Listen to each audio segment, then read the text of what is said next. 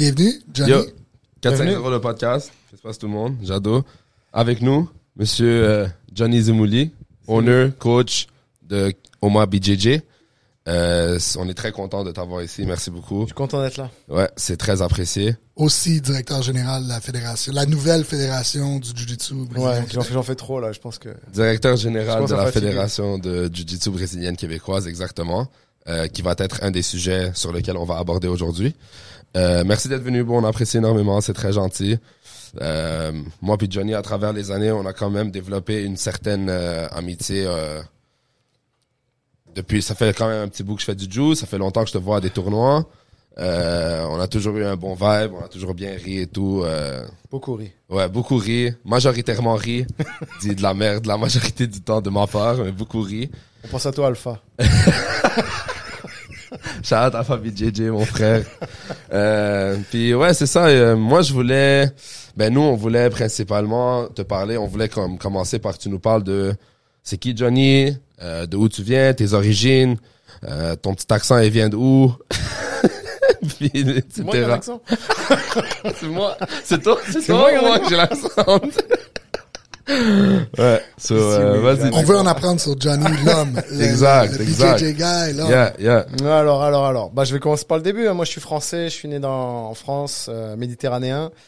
Euh, j'ai des origines de partout. Une fois, j'ai fait mon, mon test d'ADN. C'est, c'est la Méditerranée. Tout autour.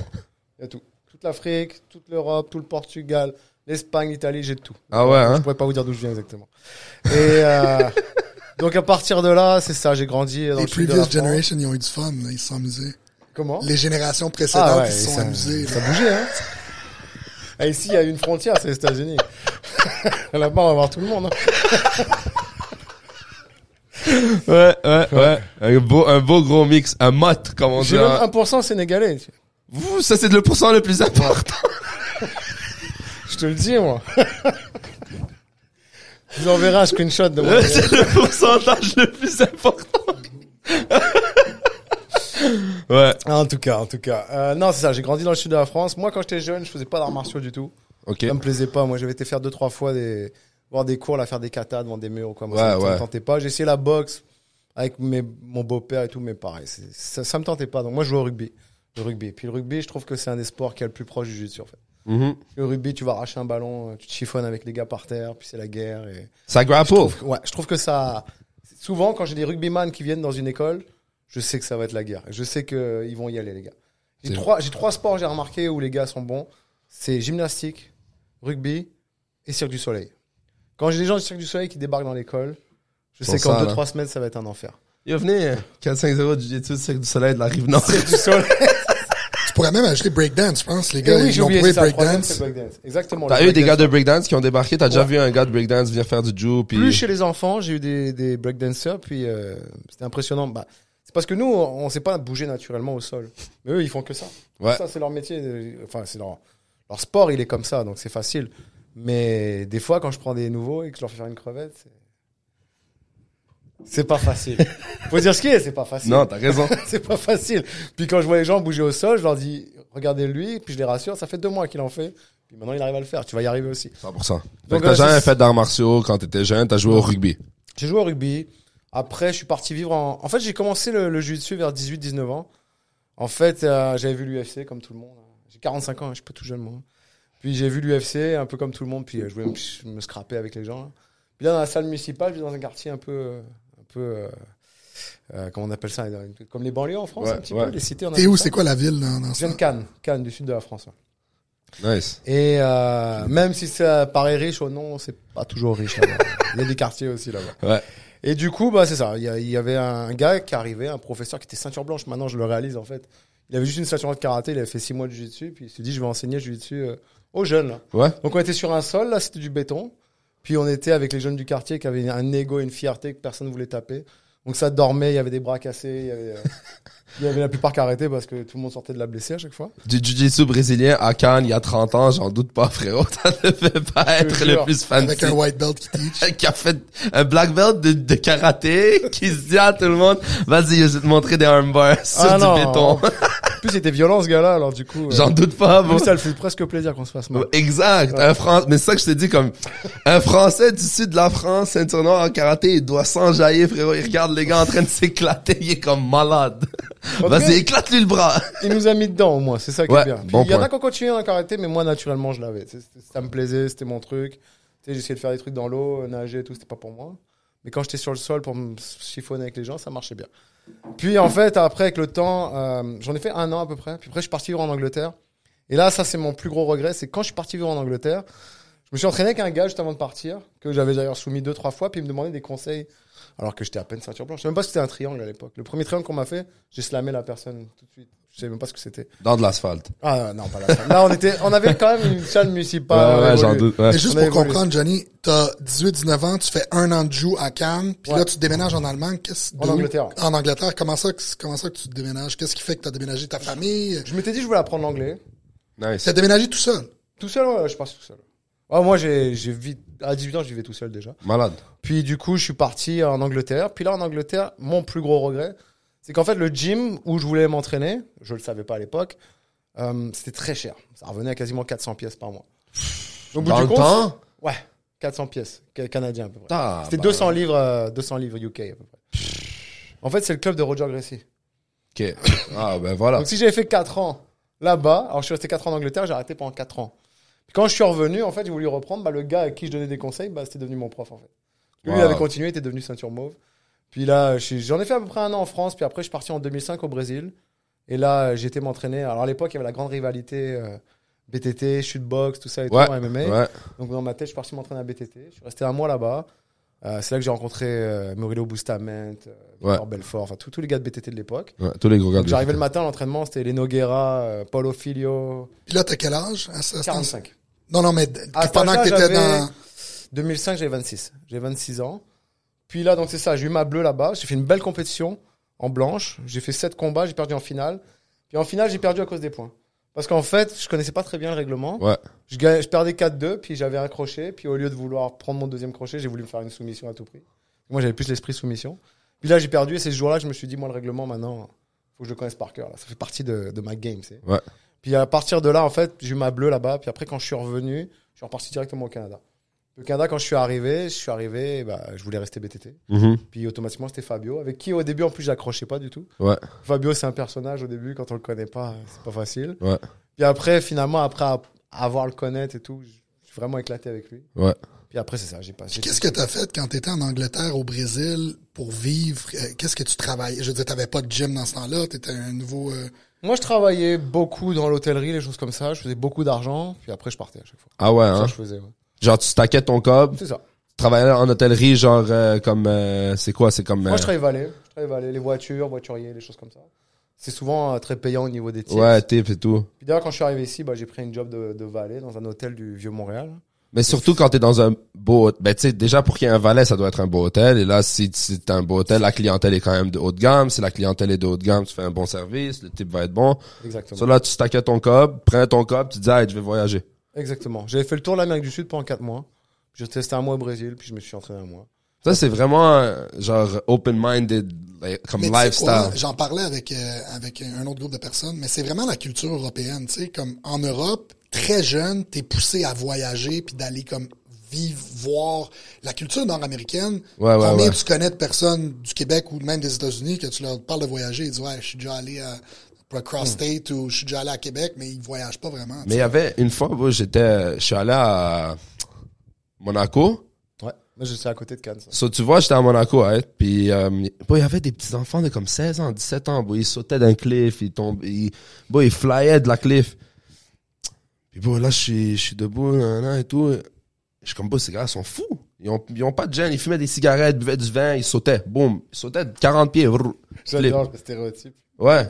Mais tu vois, moi, ça, ça, ça m'attirait, je filais, je voulais la liberté, comme, beau, moi, j'ai toujours été comme, euh, j'avais plein d'énergie, beau, personne ne me sait rien faire, beau. Je me faisais chier dessus par tout le monde, je me faisais envoyer chier, je me faisais insulter, comme, euh, je me faisais punir à l'école.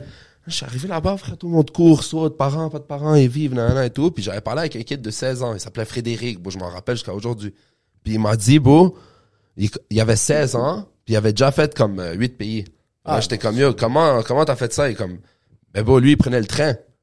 Genre, ils voyageaient en train, ils sauvaient un peu d'argent, ils prenaient un vol jusqu'à un autre pays, ils prenaient le train. Genre, c'est fou que tu peux prendre le train Ah, ouais, de, de pays à pays, tu sais. Mais ici, bon, tu prends le train, bon, ici, tu prends le train 11 heures, t'es à Toronto. Tu prends le train 11 heures, frérot, t'es assis 11 heures de même. T'es à Mississauga. Tu te réveilles, t'es à Ottawa, frérot. Donc, qu'est-ce qui vient d'arriver? Oh, il y a 88 stops. Dis, à Ottawa. Ça prend 11 heures. Bon, je marche, j'arrive avant. Tu vois? Comme c'est sûr qu'en Europe, t'es plus prône à voyager, tu sais. Mais il y a aussi que, que déjà on est proche de tout.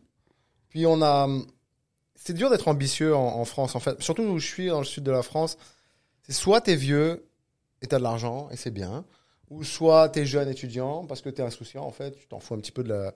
Mais dès que t'arrives entre les deux là, je te dire entre le, le de 25 à, à 65, c'est dur, c'est dur la France parce que faut, faut travailler fort. Puis je sais pas si vous avez vu, il y avait des problèmes avec les retraites récemment. Parce que le problème, en fait, c'est que si vous voulez avoir une retraite pleine, par exemple, comme on dit, les retraites, elles sont bonnes, faut travailler 45 ans dans sa vie, non-stop. Donc t'as pas de temps d'arrêt, t'as pas de genre, il faut, si tu t'arrêtes un peu, il faut que tu repayes tes trimestres que t'as pas payé ou quoi que ce soit. Donc moi, j'ai dit, je veux pas tout ça, moi, je veux Ouais. partir. Mais dès que ma mère est décédée, là, j'avais 18 ans, je dis, ok, let's go, je me, je me Ok. casse, je vais aller voir le monde, je vais voir qu'est-ce qui se passe un petit peu. Ouais. Je commençais par la Floride, Ouais. je restais trois mois, puis à partir de là, c'est bon.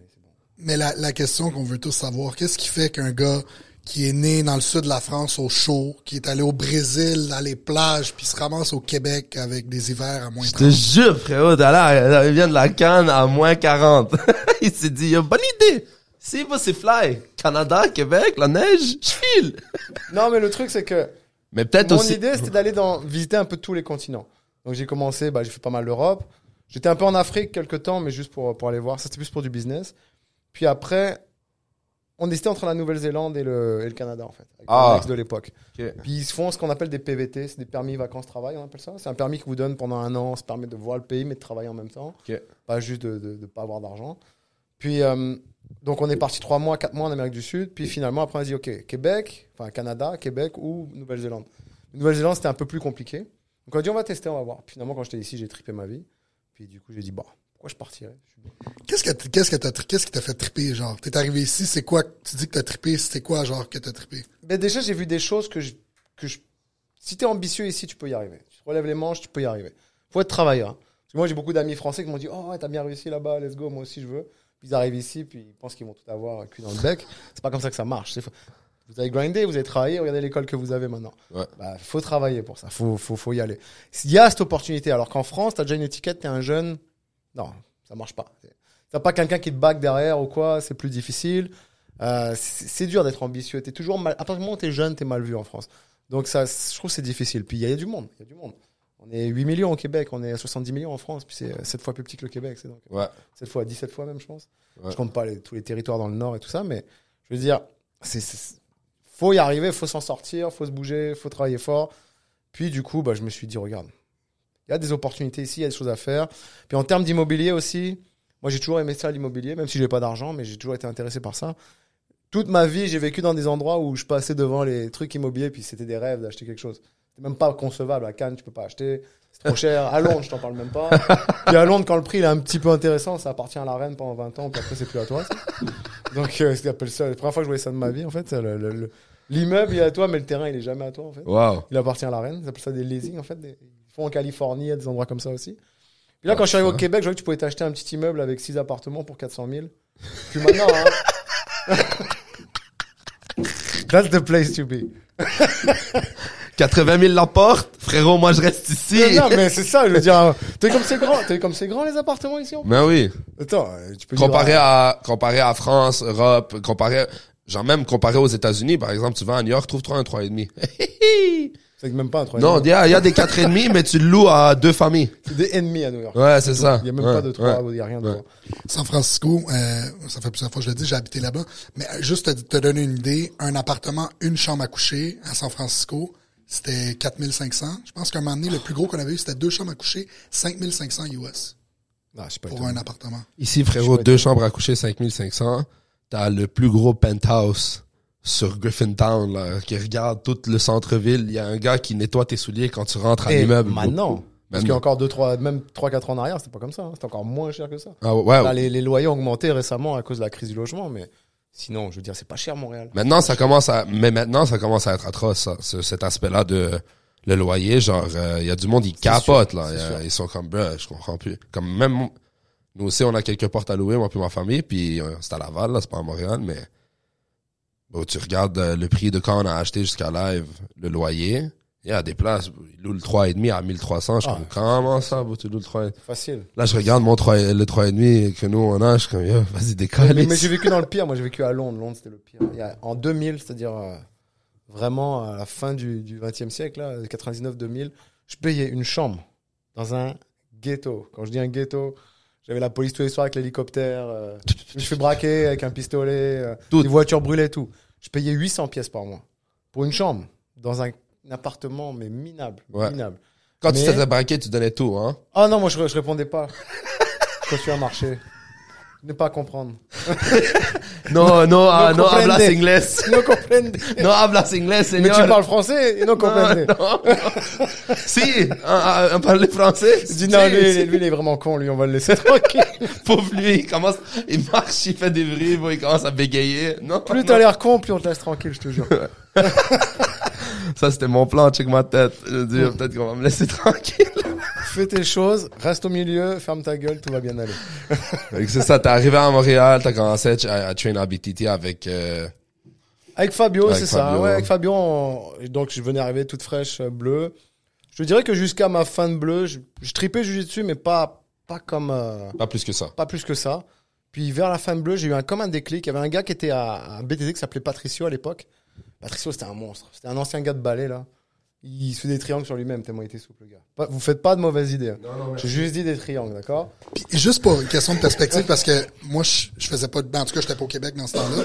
Euh, genre là, tu t'entraînes avec Fabio. Il y a combien de gyms de Jiu-Jitsu au Québec? C'est-tu genre... C'est cette pas développé. Ouais, à cette époque-là, c'est pas développé du tout. Genre, les gyms sont tout petits, puis il y en a pas beaucoup? Bah, il y a, il y a- ils sont toujours là quand même, la plupart. C'est-à-dire, il y avait euh, Bravado, Thème Planet, euh, il y avait TriStar. ah, TriStar, H2O.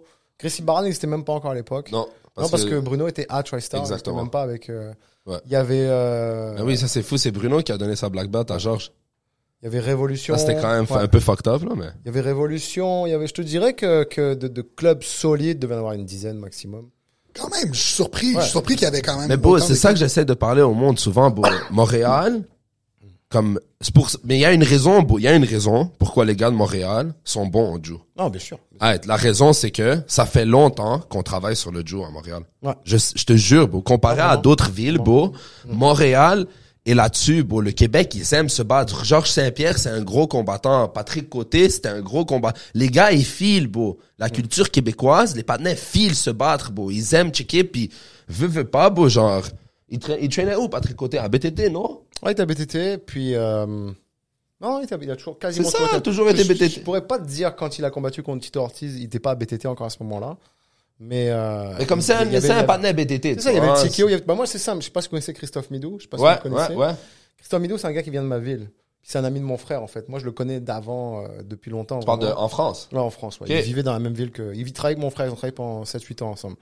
Puis euh, lui, pour combattre, il devait venir au Canada, en fait. Il allait... À l'époque, ça s'appelait euh, IFL, je sais plus quand c'était, il y a longtemps, longtemps en arrière, et... mais avant le TKO, tout. Puis après, il y a eu l'UGC, il y a eu le tout- toutes ces organisations-là qui étaient déjà très développées dans le MMA. Je veux dire, après, TKO, les c'était ici, non? Ouais, c'était ici. Après, le... après les États-Unis, le Canada, c'était le... la source de combattants canadiens pour aller. euh, Bon, le, C'était pas développé. Non, ils ont toujours une culture du combat au Canada. Ouais, exact. Bon, le plus gros gate ever avant McGregor dans ce temps-là, c'était Georges Saint-Pierre à Toronto. Toronto, 70 C'était 000. le plus grand gate ever de UFC. GSP, Toronto, niquer la race du dans le stade de baseball à l'époque. C'était fou, ça, bro. Ouais. C'était malade, là. Veux, veux pas, à Montréal, même si en 2005, 2006, 2007, 2008, je sais pas quand t'es venu, là, c'était quelle année? 2006, ouais. 2006, quand t'es venu, bon, le, le, le- le- le- ouais, ouais, les gars étaient up, beau, beau. Moi, quand je te le dis, beau, genre, cette ville-là, ça fait longtemps qu'elle est dans la culture du combat, beau. Ah, en plus, il y avait même David Loiseau qui performait bien. Voilà, exact, ouais, ouais. Puis bon, non bon, seulement ouais. ça, genre, il y a des, comme Ivan Menjivar, il vient d'ici, beau, c'est un partenaire comme, euh, bon, c'est le premier fight de Ouais. Georges. Genre, c'est un gros gars, là, qui traînait au TriStar, tu sais, euh, euh, il y avait aussi, je pense, euh, Les frères Vigneault qui étaient bons. exact, j'allais dire ça, les frères Vigneault, puis l'autre, Yves Jabouin, je pense aussi, Ouais, Yves Jabouin, il venait d'ici, non, il, Steve Claveau. Claveau, yo, shout out Steve Claveau, le tuyau. Hey, Claveau, man, t'es mieux d'écouter le podcast, le tuyau, man. Si vous connaissez, traînez au Chester, vous savez c'est quoi le tuyau. Si t'as traîné avec Claveau, tu sais c'est quoi le tuyau, man. Il te met dans un head and arm de close guard. Puis il tape, et il dit, ah, le tuyau! Tabarnak! le tuyau! Je suis comme, ok, Clavo, c'est une légende. Bon, il rentrait, on faisait un pro sparring les mardis de Jew. Puis, tu sais, il y avait beaucoup de gars de MMA, genre, j'y venais et tout. Bon, la première fois qu'il rentre, ce gars-là, il crie, il rentre dans la porte de Chester. Tabarnak! Il rentre en gueulant, bro. Il rentre, salut, qu'est-ce qui se passe? Moi, je le connais pas, j'ai aucune idée, c'est qui? Il rentre, il est comme, euh, ça- est-ce qu'il est jeune? Vous êtes prêts? Tout mort. Tout mort, un par un. Là, il rentre dans la douche, il se change, il vient. Moi, je me rappelle, je pense, PO, il le leg lock. Il fait ce cross, ta petite soumission, calice, man. T'es une fille, man. Toucher mes jambes, asti. il commence à capoter, bro. Puis depuis ce temps-là, si tu le tapes avec un leg lock, il, il te ravage, bro. Ah ouais? Il te ravage. Hey, mais il niaise, tu sais. encore? Euh, la dernière fois que j'ai roulé avec lui, ça doit faire comme 7 mois, 8 mois. C'est une des, je pense que c'est une des premières ceintures noires euh, au Québec. Hein. Il- ça fait vraiment C'est un. OG, c'est un OG du. So, tu vois, genre, la culture, elle est, elle est très bien. Parce qu'il y a eu des petits soucis avec euh, le MMA, là, on le voyait moins Ouais, après, mais, ouais. mais à partir de là, je veux dire, c'était c'était quand même dans les... Mais tu sais, dans le temps, pour faire du MMA, il fallait pas que tu sois le gars le plus. euh, Comme il y avait Georges qui était vraiment straight, mais il y avait beaucoup de gars Non, aussi. mais je sais plus ce qui s'était passé, mais il y a eu un problème avec une organisation, là, puis il s'était fait suspendre. euh, Ah ouais, ouais. plusieurs ouais. personnes s'étaient fait suspendre. Ok, ok, ok, ok. Euh, les raisons exactes, on ne saura jamais. mais- Ouais, Après, euh, je sais qu'il y avait Steve Bossé qui était là-dedans. ouais, ouais, c'est- ouais, puis- ouais. Fait que là, toi, tu dis que à la, vers la fin de ta blue belt avec euh, Patrick, Patricio, c'est ça, Patricio, qui, qui est très dommage qu'il ait arrêté le jiu-jitsu. Ce gars-là, c'était, pour moi, c'était une légende au, au- au Québec. C'était un gars super gentil, vraiment incroyablement flexible quand il combattait. Il faisait du Quand il ballet, arrivait t'as en, dit hein Il faisait du ballet. Ouais, il faisait du ballet quand il était jeune. C'était un Péruvien qui était, apparemment, il m'avait expliqué que sa famille était venue parce qu'il était un peu, euh, un peu dangereux pour au Pérou, au Pérou, puis il avait tout déplacé à Montréal. Il était, c'était un amour, ce gars-là, mais quand il combattait, euh, il plaisantait pas, là.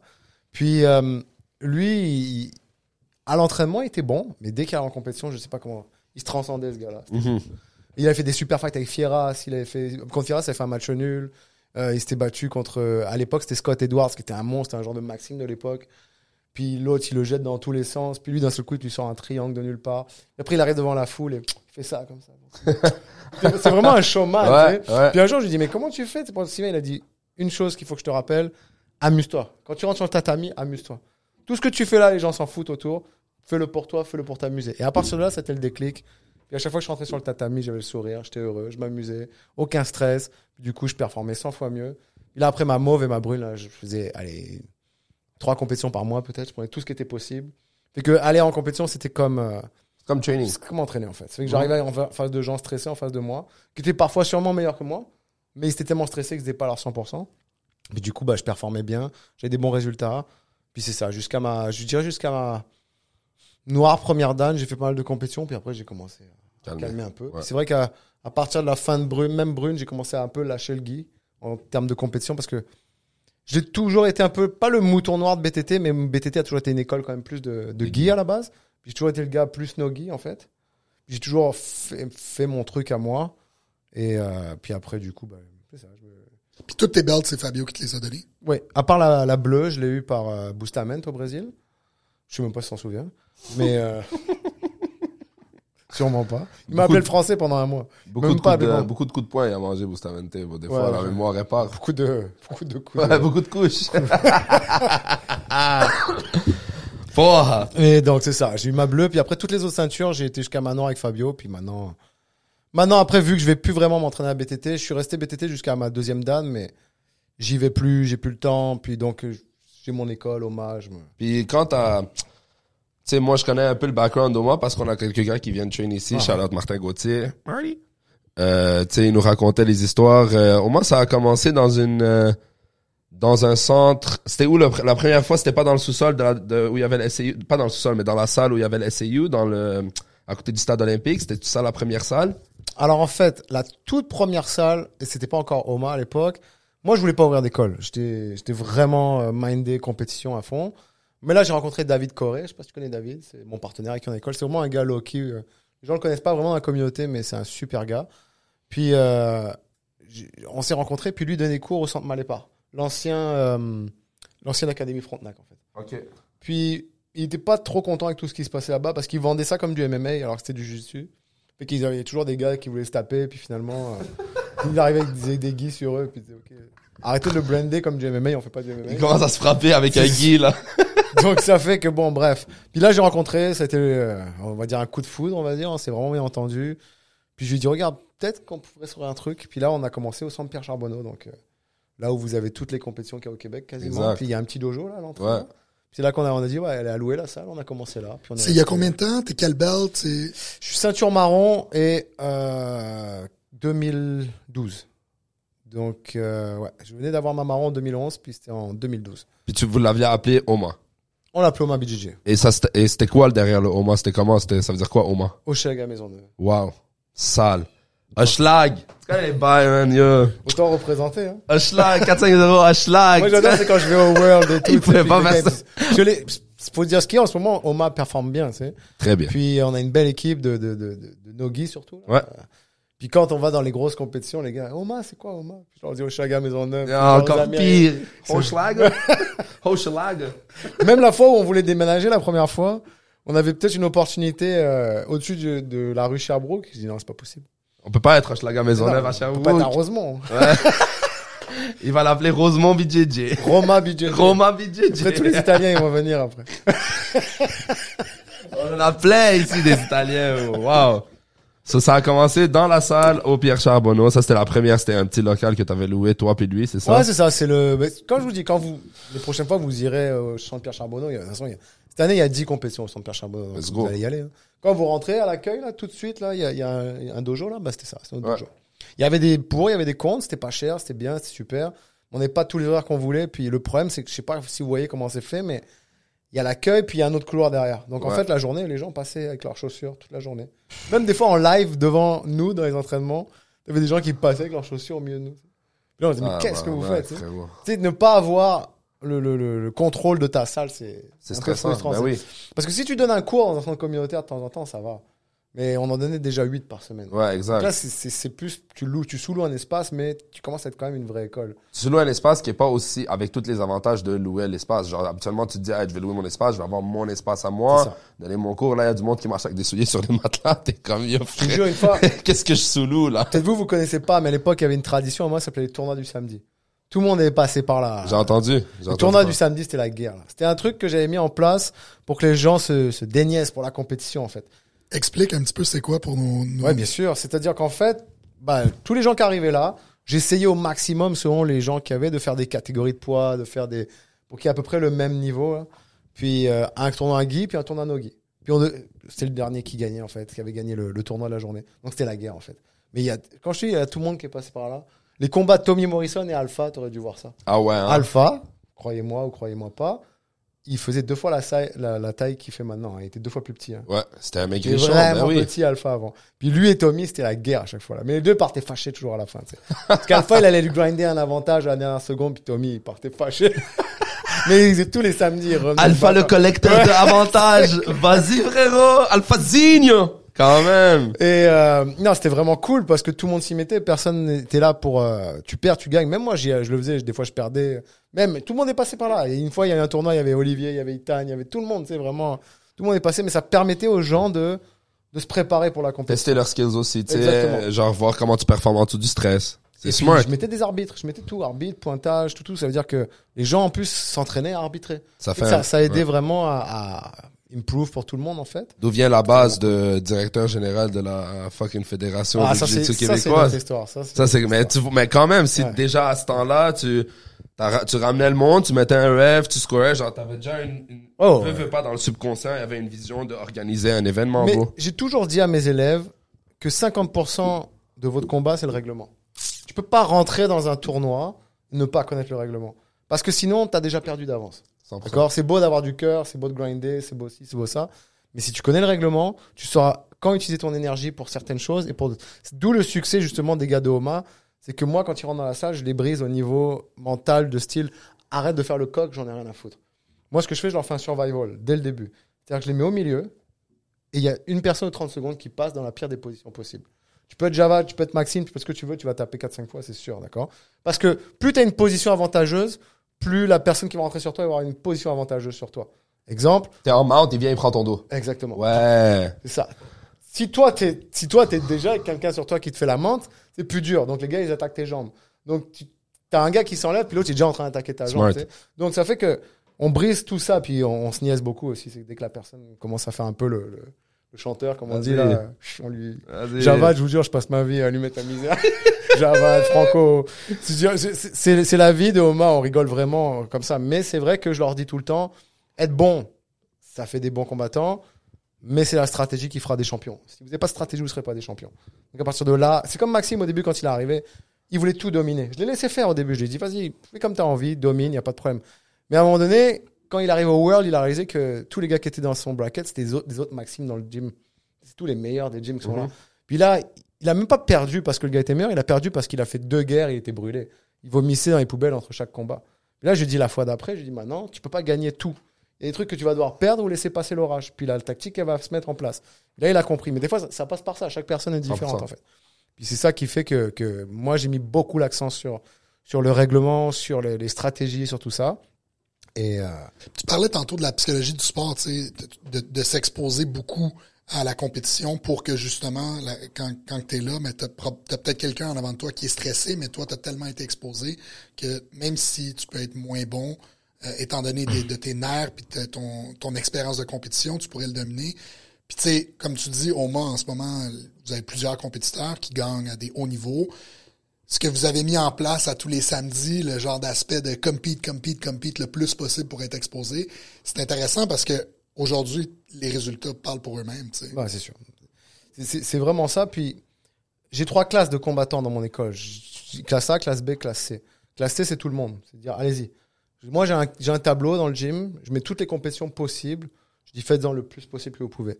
Classe B, ça va être des gens que je vais plus aller les envoyer vers des super fights locaux, des choses comme ça, des, comme des, des Gabriel Tabet, des, Mhm. euh, des gens tu sais, qui ont déjà un bon niveau, mais pas forcément euh, dans, dans le gratin non plus. Et après, j'ai la classe A. Donc ça, c'est des Maxime, c'est des Javad, c'est des Franco, c'est des Christophe Groslo, c'est des gens vraiment que on me les demande. On va me dire, OK, je vais leur trouver des super fights. Genre, par exemple, Maxime, là, rien qu'en deux mois, il va aller faire un super fight à Calgary. Euh, il va aller faire un séminaire avec euh, Template Calgary. Après, il va aller faire un truc contre, je sais pas tu connais Sean Yadi Marco. là. Mhm. Ça va être des, des- Ça, le match. ouais, ça va être vraiment bon. Ça, ça. le match. Un tournoi avec 16 gars, et puis il y a lui et Sean Yadi Marco, les deux favoris, sûrement qui vont se retrouver en finale. Ça, le match. Ça, ça va être vraiment intéressant, mais c'est vers ça. À un moment donné, je dis, faut mettre les énergies au bon endroit. Faut vraiment tout calculer. Puis en plus, comme ils- ces gars-là, ils vont faire du pro MMA en plus, faut vraiment. euh.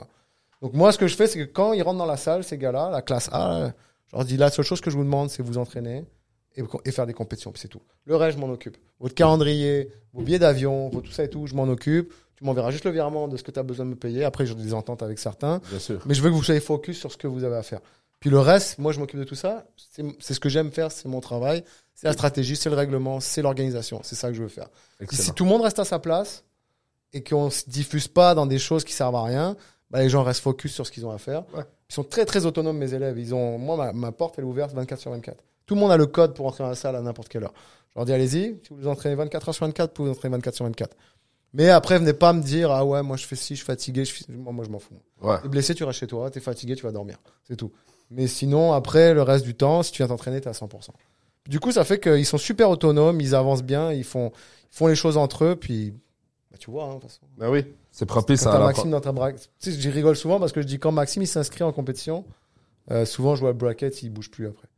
Plus personne qui s'inscrit. Lui ou Javad s'inscrivent, c'est fini. Il y, a- plus personne qui s'inscrit. C'est comme, peut-être je vais le battre, mais peut-être je vais me faire chier aussi.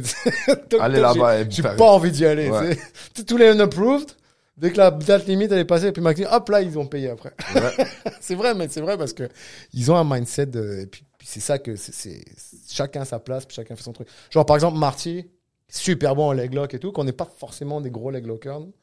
Euh, moi, ai fait faire trois mois de leg lock à un moment donné, et puis la seule chose qu'ils ont envie, c'est de plus en faire. en fait. Ouais. Parce que je leur ai montré, moi, moi, avant tout, je monte la défense avant l'attaque. Mhm. Le plus important pour moi, c'est la défense. Parce que comment j'enseigne à mes élèves, c'est vous avez un but ultime, c'est aller dans une position où vous voulez être. C'est quoi votre position où vous voulez être? Chacun a son truc. Moi, par exemple, c'est le side control. Je préfère être en side control que dans le dos de quelqu'un. Peut-être parce que j'ai des petits bras, peut-être parce que je suis un petit gros, je suis pas bien dans le... Je sais pas, mais c'est la physionomie, hein. chacun est comme il est, tu sais. Mais moi, quand je suis en side control, c'est l'enfer pour la personne en face. Je le sais parce que je vais, je vais le garder là et puis soit il va m'ouvrir pour une soumission, soit je vais le garder là, en fait. Mais il y a des gens, comme du haut niveau, ils vont plus être dans le dos des gens. Puis il y a des gens comme Javad, ils vont vouloir euh, être euh, sur toi puis aller chercher le underhook. Mhm. Mais je dis tout ce que vous faites dans votre entraînement, le but c'est pour arriver là. Donc je vous demande après on va essayer de chercher votre technique mais votre but ultime il est là. Ça fait que les gars en compétition, ils vont toujours vers l'endroit où ils veulent et je le vois quand ils arrivent à l'endroit où ils veulent être, je le vois leur leur euh, langage corporel, Ils se comment calment, ils changent ouais, là, ils sont tu vois, vraiment genre ils sont là dans leur élément. Puis là ils ont plus à réfléchir, tu sais c'est Ils sont confiants. ils sont confiants puis ils y vont, tu sais. Ouais. T'as- t'as- Maxime, il te passe la garde, tu sais que c'est la merde. Ouais, c'est tu le sais, tu sais. 100%. T'as a Java qui le sait.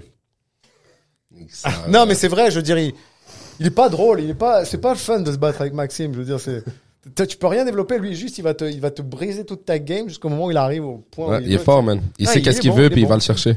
Puis de l'autre côté, t'as des gars comme Grolo, c'est l'opposé total. C'est lui, il, Scramble va- God. il fait croire que genre tout va bien, mais il te sort une soumission de n'importe où, tu sais. Il Scramble, gros Ah, il adore ça, il adore ça. Il est allé à, il est allé à American Top Team, il était ceinture blanche. Il faisait déjà des buggy choke à l'époque. Voilà, je l'avais ramené à American Top Team là pour qu'ils aillent s'entraîner les jeunes un peu. Et euh, je m'en souviens à la fin d'un cours, devant des marrons tout, ils étaient 7-8 à lui demander de faire un petit séminaire du buggy choke. Puis à un moment donné, ils lui disent mais t'es quelle ceinture? Il a dit blanche. Je suis un petit gars de Schlag Maisonneuve, y'a quoi? un petit gars de Schlag Maisonneuve, buggy choke tout le monde. C'est parce que je leur laisse justement ce truc de, je suis pas un head coach dans le sens, moi ce que je veux c'est un ensemble, c'est un mindset. Puis après à vous de développer vos, game, ouais. votre game, c'est c'est vous qui allez voir. Maintenant tu veux travailler, tu travailles, tu veux pas travailler c'est ton problème. Moi, j'ai un peu ce mindset-là. J'essaie de montrer euh, des techniques sans vraiment dire que c'est ça que tu dois faire. Moi, Non. je leur dis comme, yo, check, moi, je suis bon à faire ça. Ça, c'est ce que moi, je sais faire. Exactement. Mais si toi, quand t'arrives au dos, t'aimes pas tomber du choking side, t'aimes tomber du underhook side. Ouais. Parce que, tu sais, il y a beaucoup de, quand il y a beaucoup de règles dans le jeu, genre, euh, tombe jamais du côté du choking side. Ouais. Euh, quand t'as le armbar, assure-toi que son pouce pointe le ciel. Euh, tu sais, des affaires comme répétitives, mais Ouais, mais comme, après, le gars qui va le faire différemment, bah, voilà. Il va faire un séminaire à 150 dollars. voilà. Tout le monde va dire, oh putain, c'est incroyable sa technique. Ouais. Non, c'est parce que lui, il se sentait mieux à le faire comme ça. Non, Est-ce ouais, que vous, vous allez arriver à le faire de la même façon? Peut-être pas. 100%. Mais, maintenant, il vous charge 150 pièces pour vous le montrer. Mais il y a aussi l'autre aspect du genre que comme euh, tu vas le montrer au gars et là lui il va, on va dire je vais montrer du dos et là lui il tombe du choking side puis il est comme moi je finis tout, toutes mes rear naked je les finis du choking side. Je les finis pas une fois de l'autre côté. Tu penses je vais venir lui dire comme ah mais c'est pas bon? Comme comment c'est comment je peux lui dire c'est pas Mais bon? non, tu peux pas. alors lui je le laisse développer sa game d'une manière et là je suis comme ok vas-y montre-moi qu'est-ce que tu fais. Tu tombes de ce bord là excellent. Ouais ça ça ça fait du sens bro ça fait extrêmement même, du sens. Il y a tellement à apprendre dans le jiu-jitsu. C'est 100% La dernière fois, on, on, niaisait avec euh, au gym. Je, je tournais avec Geneviève, c'est une de mes élèves. Geneviève, elle me fait une espèce de technique, puis je dis mais qu'est-ce que tu es en train de faire? Elle dit j'essaie de faire un buggy choke. Je dis ça n'a rien à voir, c'est pas un buggy choke, mais ça peut être tight quand même. Mhm. Pour s'amuser, en fait, c'est je prends un scaffold comme ça, je prends enfin scaffold, je prends juste la tête, puis l'autre vient chercher sa jambe en arrière, puis ça fait comme un buggy, mais on a fait la vidéo pour plaisanter. Ouais, comme ça. ouais. Puis la vidéo, elle, elle a généré 2 millions de vues. Puis là, je vois plein de gens qui la repostent, la vidéo, à leur sauce à eux. Mais l'original, elle est partie de Homa. Parce que justement, j'aurais laissé cette créativité, puis en niaisant, puis après, ben, en plus, c'est moi qui tape sur les vidéos à chaque fois, tu sais, je m'amuse toujours. 100% J'ai même pas, j'ai même pas un profil sur Instagram. Ouais toi c'est Oma ouais, exact Je suis vraiment, moi, je veux juste rester en arrière de tout Ouais. ça. Puis, ce que je veux, c'est qu'ils ils se développent, je veux qu'ils se sentent bien, je veux qu'ils se sentent heureux. Puis, je veux que, que, que, tu sais, je veux dire, qu'est-ce que tu veux que je- j'apprenne un, un mouvement de lutte à Maxime? voilà Qu'est-ce que tu veux que j'apprenne un Et pourtant, et pourtant, je leur donne des conseils quand même. Tu sais, Javad, il a perdu contre Brandon la dernière fois en Mhm. compétition parce qu'il était un peu trop confiant. Tu sais, il se permettait de donner sa jambe. Mais je dis, j'ai pris tu Javad. donnes ta jambe à un J'ai des dit Javad. J'ai dit, tu te crois, toi? Tu crois quoi? T'arrives dans sur le combat, tu respectes les gens. tu. Qu'est-ce que tu veux prouver en donnant ta jambe et 100%. faire croire que tu es capable de le gérer? T'as rien à prouver. Moi, je m'en fous parce que tu gagnes, tant mieux pour toi. Tu perds, par contre, je vais te mettre la misère. Donc, t'as rien, aucun avantage à faire ça. Tu peux aller à DCC en 2024 sans problème. Là, il va au Trials Europe. Il a de bonnes chances de gagner. Franco aussi, il a des bonnes chances de gagner. Ils y vont les deux en Europe. En Europe, on s'entend, ils sont 20 dans la catégorie des lourds. Là. Ouais, ils sont pas, pas euh, beaucoup de géants. 70, 80. Tu sais, je veux dire, Javad, il a une fluidité, une mobilité que, que tu peux pas, tu t'as pas à ce poids-là normalement. Tu sais, il, il est souple, il est fort, il est rapide. Tu sais, c'est pas drôle de rouler avec lui aussi non plus parce que lui peut te faire mal de n'importe où. Puis de l'autre côté, t'as Franco, s'il se met en demi-garde sur toi, tu bouges plus. C'est ça une Kimura, puis c'est fini. c'est un bloc Ils ont des chances de ça, mais il faut qu'ils respectent la personne en face. Il faut qu'ils connaissent leur règlement. Il faut pas qu'ils soient là pour la photo et les. Mhm. Ils sont là pour gagner. Mhm. Puis, puis c'est tout. Puis c'est ça, c'est ça que je les pousse. Donc euh, continue comme ça, ça marche bien. Puis euh, Non, ça marche très bien. Puis c'est nice aussi d'avoir euh, une relation avec d'autres gyms. Tu sais, genre nous, on a une bonne relation, on a une bonne relation avec toutes les gyms. Nous, on a un affilié de Tristar. Euh, Puis à la fin de la journée, on est encore en apprentissage. tu sais, On est des récents euh, gym owners. On, on a tout à apprendre. tu sais. c'est ça, exact. So, quand on parle avec beaucoup de monde de d'autres gyms, ça nous donne une perspective de quelqu'un avec plus d'expérience. Right? exactement. So, c'est comme, c'est, c'est très bien pour nous de voir la perspective de différents gym owners, gym coach, euh, entendre parler et Surtout ceux qui ont du succès. là. Exact, ouais, c'est c'est c'est nice d'avoir cette perspective là. Puis c'est aussi cool, euh, c'est aussi cool, tu sais, des fois on oublie que comme yo, nous le Jew était illégal pendant fucking Parce que 7 sept ans, ans. 8 ans, right? ans. Ouais, mais ça, ce que ça a fait, c'est que veux, veux pas, fallait qu'on voyage pour compétitionner. Ouais, mais pour voyager, quand tu voyages et tu compétitionnes, t'arrives là-bas, puis il y a juste moi puis Max dans la, dans la division qu'on vient du, du de Montréal, puis on est aux États-Unis. Comme ça crée une certaine genre euh, comme comme comme comme comme une comme une une camaraderie genre t'es comme yo à être posé genre nous on vient du Québec puis on va leur montrer à ces gars-là que comme yo on Ouais. train hard au Québec tu sais so, c'est nice d'avoir cette communauté qui est quand même proche genre euh, malgré qu'il y a des beefs entre des gyms et d'autres gyms et tout les vrais gros gyms les bons gyms il y a pas de beef entre eux ils sont genre vraiment tête à apprentissage, ça s'échange des idées, ça cross-train, ça va là-bas, ça vient ici, ça s'échange des idées. Il y a des gars qui traînent aux deux gyms, qui se parlent de qu'est-ce qu'ils font là-bas, qu'est-ce qu'ils font ici, parce que cette idée de genre, comme si tu penses que toi tu connais une technique que personne d'autre connaît, t'es dans, t'es dans le champ, frérot. Tout le monde connaît tout. Maintenant, la meilleure façon de s'améliorer, c'est de prendre cette information et la, la donner au monde et avoir leur feedback par rapport à cette information-là. Genre, qu'est-ce que lui, il pense de ça? Parce que peut-être que toi, tu penses que cette technique, elle marche parce que tu l'as hit sur 5, 6 gars dans ton école, mais tu vas à l'autre école, ça rentre pas une fois. Pourquoi? Parce qu'il y a un gars à cette école qui est bon avec cette défense, qui en a parlé à cette école, qui a montré à ses étudiants de cette école comment défendre ça. Puis si toi, t'es close-minded et tu veux pas aller apprendre d'autres écoles, tu veux pas interagir avec d'autres écoles, tu veux pas parler avec les compétiteurs, les coachs, ben tu vas jamais être ouvert à cette technique-là, tu comprends? Exactement. Puis euh, je trouve que c'est ça qui est nice, c'est ça que j'essaie de build ici, qu'on essaie de build ici. Mais c'est ce qu'il faut. De toute façon, on- on- le cross-training, ça, ça a été mon gros, euh, mon gros débat avec beaucoup de mes coachs, principalement Fabio à l'époque. Lui, il y croit pas à son cross-training. Il pense que tout est, est dans le gym et il n'y a pas de problème. Mais moi, j'ai toujours dit, on veut être quoi, les meilleurs de Montréal ou les meilleurs du monde? Quoi le but, en fait Ouais. D'être les meilleurs du monde. Je veux dire, moi, je m'en fous d'être le meilleur de Montréal. Je m'en fous de gagner des petites compétitions locales, c'est très bien. C'est fait pour se développer, comme tu dis. Normalement, tu vas peut-être te tester contre Maxime ou contre d'autres de ton poids de Montréal. Mais au bout du compte, c'est de se retrouver au trial, se retrouver Exact. au World, puis s'entraider. Comme on peut, on va se coacher, on va s'aider, on va se pousser les uns les autres. Moi, je le vois plus comme un gros sparring ici. Mais quand tu vois les anciennes écoles, avec la- l'ancienne mentalité, comme ils nous ont appris à nous, c'était non, non, tu t'entraînes pas ailleurs, tu as tout dans ton gym, il n'y a rien à faire. Puis en fait, je trouve qu'avec le temps, c'est là où ça a évolué, c'est qu'avant, des fois, les gyms se crachaient un peu dessus en disant ouais, mais eux, ils sont pas bons parce que si, eux, ils sont pas bons parce que ça. Puis là, moi, je trouve que ça a shifté plus. Chaque école a une étiquette et une identité, en fait. Ouais. Et il y a des écoles de no-gi, il y a des écoles de gi, il y a des écoles grand public, il y a des écoles compétitives, il y a des écoles. c'est- c'est- je sais pas si vous connaissez ClassPass par exemple. Non. Vous connaissez ClassPass C'est c'est un truc là que tu t'inscris là-dessus, tu mets ton école, puis c'est des gens en fait qui qui achètent un abonnement mensuel puis qui peuvent s'entraîner dans, dans, dans différents sports. Ok, cool. Très populaire aux États-Unis et au- en Europe. Moi, je m'étais inscrit à ça, puis, puis à l'époque, euh, je n'avais pas fait attention. Puis là, je reçois plein de gens de ClassPass. Des gens qui réservent leur classe. Donc, ils peuvent euh, se réserver, euh, je sais pas moi, du, du crossfit à un endroit. autre. Ils payent 120 dollars par mois, puis ils peuvent aller faire des, des cours. Yoga. CrossFit, des cours de. Ouais, ouais, ouais. Ils vont tester les sports qui les intéressent, en fait, jusqu'à se faire un choix vers là où ça les intéresse. Souvent, c'est payé par les entreprises, c'est payé par. euh, ta compagnie va te payer ça. C'est c'est pas mal développé dans, dans je vous dis, États-Unis, New York, tout ça et tout, c'est pas mal développé. Mais moi, je vois les gens de classe pass quand ils viennent à Oma, c'est dur pour moi, parce que moi, ça rush à l'entraînement. Tu sais, on roule fort. tu sais. Ouais. Et puis, puis je vois le- les gens de classe pass qui viennent, souvent, c'est plus des gens euh, grand public tu sais, qui, qui viennent. Et, et puis, je leur dis, je leur dis, écoutez, faites ce que vous pouvez, amusez-vous. Si tu veux pas faire les combats, tu fais pas les combats. Il y a une semaine gratuite. Essaye tous les cours que tu as envie et vois si ça te plaît à la fin. C'est pour ça qu'on a une semaine gratuite à Oma parce que je veux que les, parce qu'on a une étiquette de rouler fort, on a une étiquette de, de, de s'entraîner fort, de, de, de compétition quand même. tu sais. Mais à un moment donné, on s'est posé la question avec mon partenaire est-ce qu'on va vers du grand public? On fait des cours d'introduction avec des blanches qui sont à part, puis euh, tout le monde est plus élevé entre eux ou quoi que ce soit. Puis finalement, on a dit non. Moi, mon identité, c'est un sport de combat où j'ai appris. La première phrase qu'on m'a dit, c'est le jiu-jitsu, c'est fait pour se défendre n'importe où, contre n'importe qui, à n'importe quel moment. T'es dans un bus, t'es dans des toilettes, n'importe où, tu dois savoir te défendre. Donc, moi, c'est cette mentalité-là qu'on m'a montré au début. Donc, poulet la garde, des choses comme ça, ça c'était pas vraiment dans mon époque, c'est. Puis, euh, même si je dis, je, je- en termes de stratégie, c'est bon de poulet la garde. Ben oui. Parce qu'en dessous, il y a beaucoup plus d'ouverture qu'en dessous, c'est sûr et certain. Mais vous voyez, quand on regarde le style ADCC, ça lutte plus, ça, ça revient à du You wanna get on, bro, ADCC, tu veux get on top, rester en top, cook le gars et le tuer, bro, tu sais. ça, ça, ça, ça, ça Il y a grind du monde, get on top, pour eux, c'est sweep, le gars.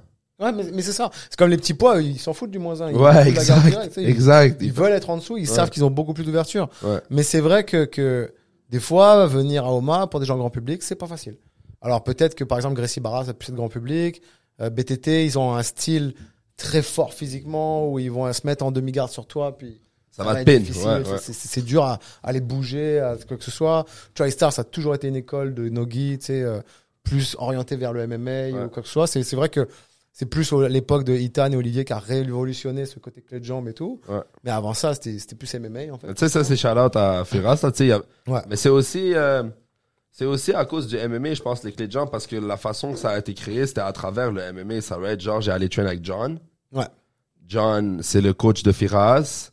Ça a fait en sorte que, comme, tout ce qu'ils apprenaient des clés de jambes là-bas, tu sais, veux, veux pas, euh, Georges, pendant qu'il faisait son training camp de MMA, il voyait les clés de jambes, il roulait avec Gordon et ces gars-là. Là, ces gars-là, ils il le tapaient en deux secondes. Là, il revenait, il disait à Firas, comme, bon, il y a, il y a deux blancs de New Jersey, frérot, ils pèsent 108 livres, ils m'explosent les genoux. Là, Firas, c'est comme ski, eux? Là, il les amène.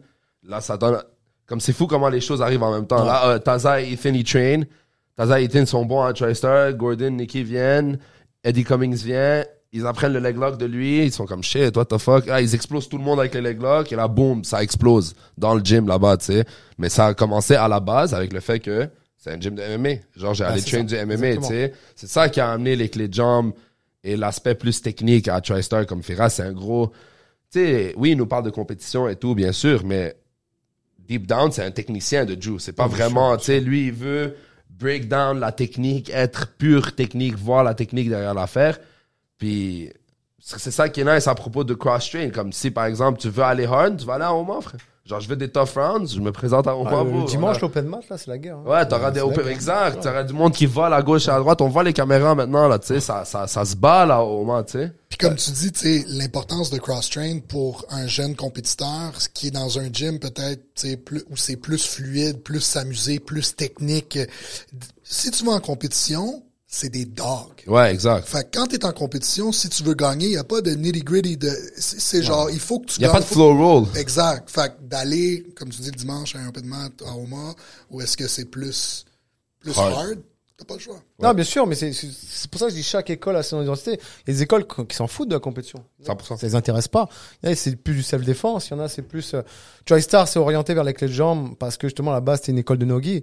Mais il faut comprendre une chose, c'est que ma génération à moi, même s'il y a du Nogi, ça restait qui c'était enseigné par des gens de Guy. Mhm. Donc ça fait que ça a resté euh, la- les mêmes techniques sans un kimono. tu vois ce que je veux dire? C'était juste ça en fait. Donc euh, on n'arrivait pas à évoluer dans notre nogi. On avait un, un bon pressure pass, des choses Ah comme oui, ça, bah mais oui. les jambes c'était genre qu'est-ce qui se passe? On comprenait C'était déjà mal vu aussi, tu sais. Veux, veux Ouais, pas, là, dans le temps, comme yo, tu. Ah, parce une que c'est BJJF, à BJJF à la base déjà là ils évoluent mais il y a encore deux ans en nogi tu pouvais pas faire des, des Même live, tu peux pas, faut que tu sois ceinture brune et, mou- et Ouais, et là. Déjà, moi, vite laisse pas, euh, tu rip puis te dé- disqualifie de la, des mondiaux, bro. Mais c'est pour ça que quand on a fait le règlement de sécurité pour le pour la quand en fait quand on est devenu légaux là qui nous ont ils ont dit vous pouvez pas reprendre les compétitions sans un règlement de sécurité. Donc ça c'était le gros chantier, il fallait faire un règlement de sécurité. Donc là on a réuni Touchons euh, là-dessus, euh, d'ailleurs, t'en parlais. Là. Parlons de la fédération. Euh, toi, tu es le directeur général euh, de la fondation. Tu as une équipe, tu as un conseil d'administration. Je pense que Oui, tu parlais oui, tantôt, euh, Brianna, qui est la présidente. c'est ça. Parle-nous peut-être un petit peu de, de, de ton cheminement, comment tu as fait avec un sport qui était illégal pendant sept ans à l'amener aujourd'hui, où est-ce que maintenant il est légalisé, il y a une structure, il y a une organisation. Il y a un- 10 compétitions au fucking centre Pierre Charbonneau, bro. Fuck, bro. Il y en avait pas pendant 8 ans, bro. 7 ans. D'ailleurs, 24. un gros merci de toute la communauté de Jiu-Jitsu. Sale work. Mais mais c'est c'est- encore une fois je- les gens me remercient mais c'est juste parce que j'étais en avant mais il y a beaucoup de monde qui a, qui a poussé aussi derrière. Je dirais que la seule différence que- qu'il y a entre moi et certains, c'est que moi j'étais là du début à la fin. J'ai jamais lâché en fait. Puis quand il y en a certains, il y en a certains qui ont été très très intenses dès le début. Puis quand ils se sont fait frapper, ils ont frappé des murs face au gouvernement. Ils ont euh, disparu. Ils ont disparu dans le sens que je les comprends parce que c'est frustrant. C'est frustrant, de se dire que le seul endroit au monde, c'est au Québec que tu peux faire des compétitions. Tu sais, c'était tout le Canada au début, ça a été réglé en moins d'un an dans le reste du Canada. Puis nous, ça a duré, alors qu'en 2018, disait que. Enfin bref. Si je reprends du début, moi, 2011, j'avais gagné euh, les Worlds à IBJJF, là, en master, avec les vieux, là. Puis euh, j'étais content de ma performance, c'était bien, j'étais ceinture marron, j'étais content de moi, tu sais, j'aimais bien faire mes compétitions, j'ai gagné sur une clé de genou en plus à l'époque, c'était spécial. Hein. Niba! gagné sur une clé de genou, les Worlds. mal. Puis bref, euh, je suis arrivé, puis ma première réaction quand, quand je suis rentré, c'était, j'ai toujours eu ce truc de vouloir amener les gens ensemble vers le haut, tout Montréal vers le haut, tout le Québec. Il y avait tellement de, de beau potentiel au Québec et tout. Je trouvais que c'était trop désuni, c'était trop désorganisé. Il y avait, il y avait- les gens faisaient pas les choses alors qu'on pouvait être les meilleurs du monde sans problème. Et euh, je suis allé voir tout le monde. Ai dit mais je comprends pas que vous ayez pas quelqu'un qui vous protège. Là.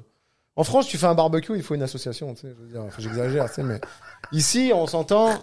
C'est un peu genre ah ouais, t'inquiète, on verra et tout. T'inquiète, on verra jusqu'au moment où le gouvernement il met l'œil là-dessus Ouais. ou dès que l'opinion publique elle shift, dès que l'opinion publique elle change, ce gouvernement au Québec, tous les gouvernements que j'ai vus ici, il faut qu'ils réagissent vite là. Dès que ça sort dans les journaux, il faut que et ça réagit mal souvent. C'est comme la mexicaine qui était morte en boxe. La réaction derrière, on le savait très bien que les combats de boxe c'était du n'importe quoi des fois. Puis vous avez vu la fiche qu'ils ont sortie sur les combats de boxe, c'était 3,92 tous les Mexicains qui prennent Quoi, quoi, quoi? 3,92. Tous les boxeurs mexicains qui ramènent, c'est 3,92 leur fiche. Non. Sur 95 combats, ils ont que 3 victoires. c'est sûr, tu vas là-bas, tu prends une canne, tu dis vas-y, combat pour euh, 1000 pièces, je te paye tout le voyage, tout. Ils vont y aller. Il va- Il y a oui. tellement de boxeurs au Mexique, il n'y a pas que des bons. Puis là, une fois qu'elle est morte, là, d'un seul coup, ils ont réalisé que, oh, qu'est-ce qui se passe, on comprend pas, il n'y a pas de suivi, il n'y a rien. Puis là, ils ont tout changé d'un coup. Sauf que la régie, ils gèrent tout. Ils gèrent le MMA, ils gèrent la boxe, ils gèrent tout. Fait que les gars des MMA qui n'avaient pas d'expérience, parce qu'on s'entend qu'en MMA, tu fais peut-être 5-6 combats amateurs, on passait pro, mais les boxeurs, ils en font une trentaine, quarantaine, cinquantaine. Fait qu'il fallait justifier un certain nombre de combats. Donc tous les gars comme Tommy Morrison et tout, qui devaient se battre premier combat à Samouraï, ont dû annuler. Pourquoi? Parce que le gouvernement, le jour au lendemain, ils ont décidé qu'il fallait faire différemment. Mais en une semaine, avec rien de placé, rien- donc c'est passé pour le jiu-jitsu. Là, il y a eu des chicanes entre des gens des MMA amateurs. Euh, moi, à l'époque, j'avais dit aux gens, je dis, mais il faut quelqu'un pour nous protéger ou quoi? Ah non, mais toi, ce que tu arrives de France, c'est trop procédurier. Tu comprends pas. Et ici, c'est chill.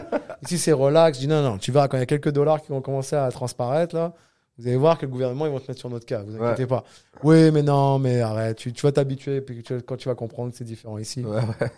Tous les gouvernements, c'est les mêmes. Tu penses A, je pense B, eux, ils pensent C. T'inquiète pas. hein. C'est pas, c'est pas la Ouais, même chose. Ouais, ouais. Ils pensent toujours à, Aux poches. ils pensent au vote. Ouais, les votes avant tout.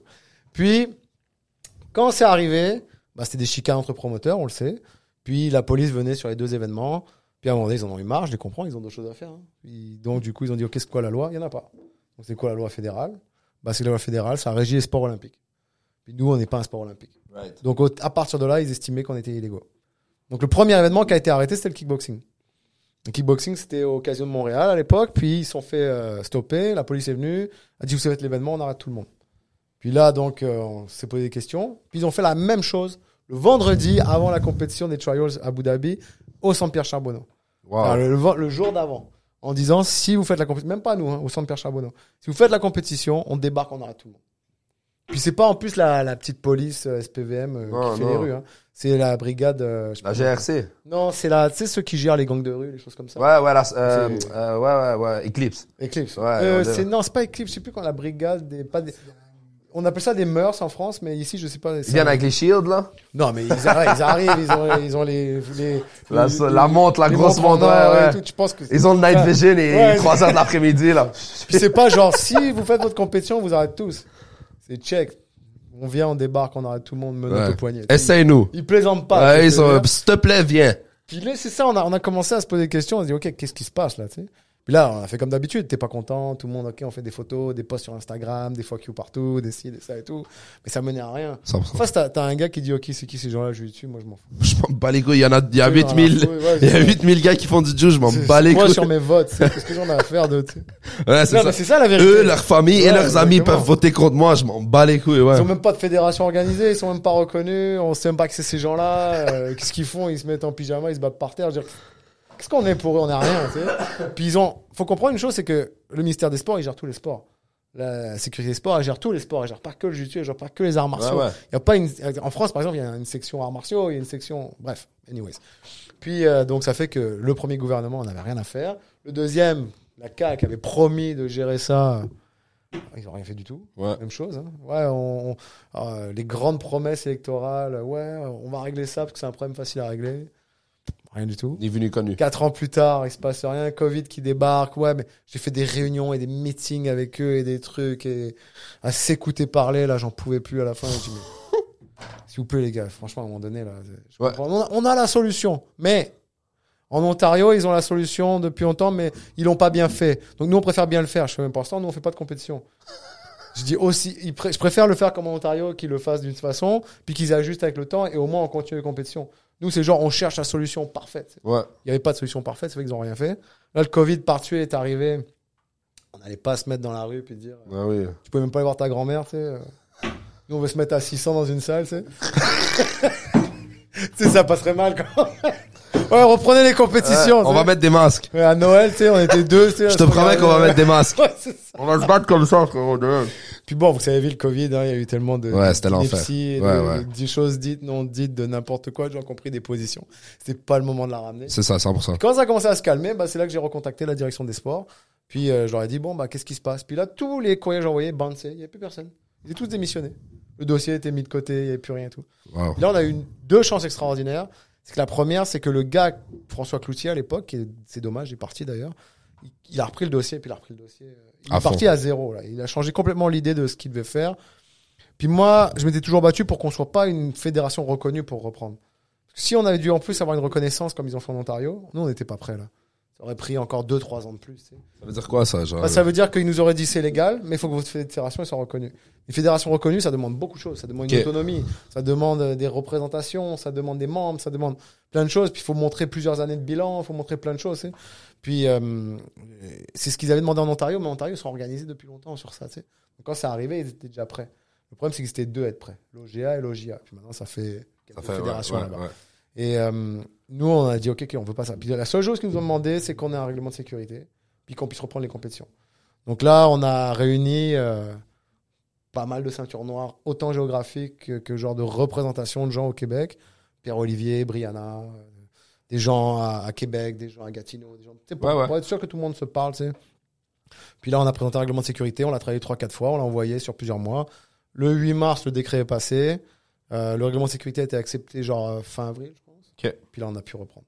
Donc la seule chose qu'il y a, c'est qu'il faut qu'on s'assure que le règlement de sécurité soit suivi. Donc, c'est pas facile. 100%. C'est pas facile parce qu'on n'a pas de gros moyens, on n'a pas une communication non plus d'une grosse fédération. Puis là, les promoteurs, ils veulent tous faire des compétitions, donc ils partent en fou.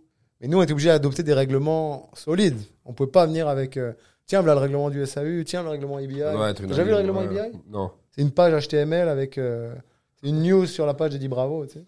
Comment tu veux que je présente ça au gouvernement Eux, Ils ont 40 avocats derrière. mais mais Qu'est-ce qui se passe Pourquoi vous avez un spliff au milieu de... non, mais tu vois ce que je veux dire Mais c'est ça. Il fallait quelque chose de structuré. Pourquoi il y a 20 planètes sur ton fucking règlement? Pourquoi, pourquoi c'est plat Mais bref, Ouais. Pourquoi la Terre est plate, frérot? Je comprends pas c'est quoi le but. bref, il fallait montrer quelque chose. Et puis les plus solides, bah, c'était ABGF et ADCC. Ouais. Et en même temps, c'est l'autre raison en fait pourquoi on a adopté ces deux-là, c'est parce que des fois les adultes, on a un peu cet égoïsme de vouloir faire un peu nos règlements comme on a envie, Mhm. mais il faut penser aux enfants. Puis un enfant, il vient de voir là demain là, il, il vient de voir, il dit je veux être champion du monde. Il dit ok, tu veux être champion du monde, c'est quoi que tu vas lui proposer? ADCC. Parce qu'ADCC c'est ça le top. Tu veux être champion, c'est ça. Tu veux être champion du monde de Guy, c'est ABGF. Donc on a adopté ces deux-là. Puis à partir de cette base-là, on va rééduquer les gens au règlement parce que les gens ne savent pas le règlement, ils connaissent même pas. On va les rééduquer. Je vois des gens qui crient dans les compétitions, ils savent même pas de qu'est-ce qu'ils 100%. font. Je vois des arbitres qui sont pas au niveau. Je vois, je vois. Y a- ça se fera pas en 5 minutes. C'est pas parce que c'est illégal que tout va se remettre Non. bien. Donc il faut que tout le monde se remette. Par contre, ce qui est bien, c'est quand même tout le monde euh, suit assez bien les règles quand même. J'ai pas trop de rebelles. J'ai pas trop de rebelles parce que des fois, euh, je peux vous jurer que, par exemple là, le comité là qui essaye de, de rentrer en Ontario, euh, C'est tough? il se frappe des murs. hein, parce Ah que ouais, hein. là-bas, c'est beaucoup plus. Ouais. Du fait qu'il y a une reconnaissance justement du gouvernement, ils ont des gros cahiers des charges à eux, puis ça fait que pas faire ce que tu veux. Moi, je dois dire, pour, euh, tu sais, on a fait, euh, Jean et moi, on a fait des formations là, récentes là, euh, pour, a- pour avoir le droit de coacher dans les compétitions. Je dois dire que, tu sais, le niveau de structure apporté avec la fédération, euh, tu sais, les formations qu'on a eues, je veux dire, je trouve ça intelligent Mm. que les coachs d'une école suivent ces formations-là pour sa- savoir quoi faire, quoi ne pas faire, comment gérer une situation. Je veux dire, sinon, n'importe qui peut s'improviser coach, puis amener des enfants, puis, tu sais, Ben fait- oui, bon, on aurait des coachs comme son premier coach, là. Des fucking ceinture noire de karaté avec euh, six mois de Joe qui vont Mais louer non, mais un tu, on sous-sol. l'a fait ensemble, toi et moi. Toi aussi, j'adore. Je crois que c'était les trois Je ensemble. dormais. Moi, juste le passage. Il m'a envoyé un screenshot de ma face en train de ronfler, là. Ouais, tu sais, le matin, t'es pas là. toi. Juste le, le- les, deux pre- les deux premières heures, là. Lui, on peut pas lui valider le- l'information. J'ai fait l'examen, je vous jure, j'ai 88. Il était dans le noir ou euh, Ouais, genre, ouais. il avait coupé la J'avais le On savait pas, en hoodie. fait. Moi, je me suis quelque chose bouger au loin, mais on savait pas trop. Et- Mais tu sais, il y, a- il y a des trucs, moi, que je savais pas. Tu sais, le truc des enfants, je sais pas si vous vous souvenez de ça, quand ils disent que les garçons, entre un certain âge, c'est là que leur flexibilité, elle se fait. Mhm. Si tu le fais à cet âge-là, euh, t'es quasiment sûr que plus tard, tu vas l'avoir. Puis après, si tu veux le travailler, c'est difficile. Mhm. Je trouve ça intéressant. C'est vraiment intéressant, la prise de décision éthique. Je sais pas si vous l'avez fait. Oui, tu l'as fait. Ouais. Je trouvais que c'est des sujets sensibles quand même. C'est surtout le, moi, je sais pas le cas que vous avez mais moi, c'était le mentor là. euh, qui vient, tu demandes d'aller chercher quelque chose dans sa voiture, puis tu retrouves des trucs de por- euh, pornographie pédophile, tu sais. Souvent, des fois, je trouve que les gens du dessus, du fait qu'ils ont une ceinture noire, c'est bien pour l'enseignement.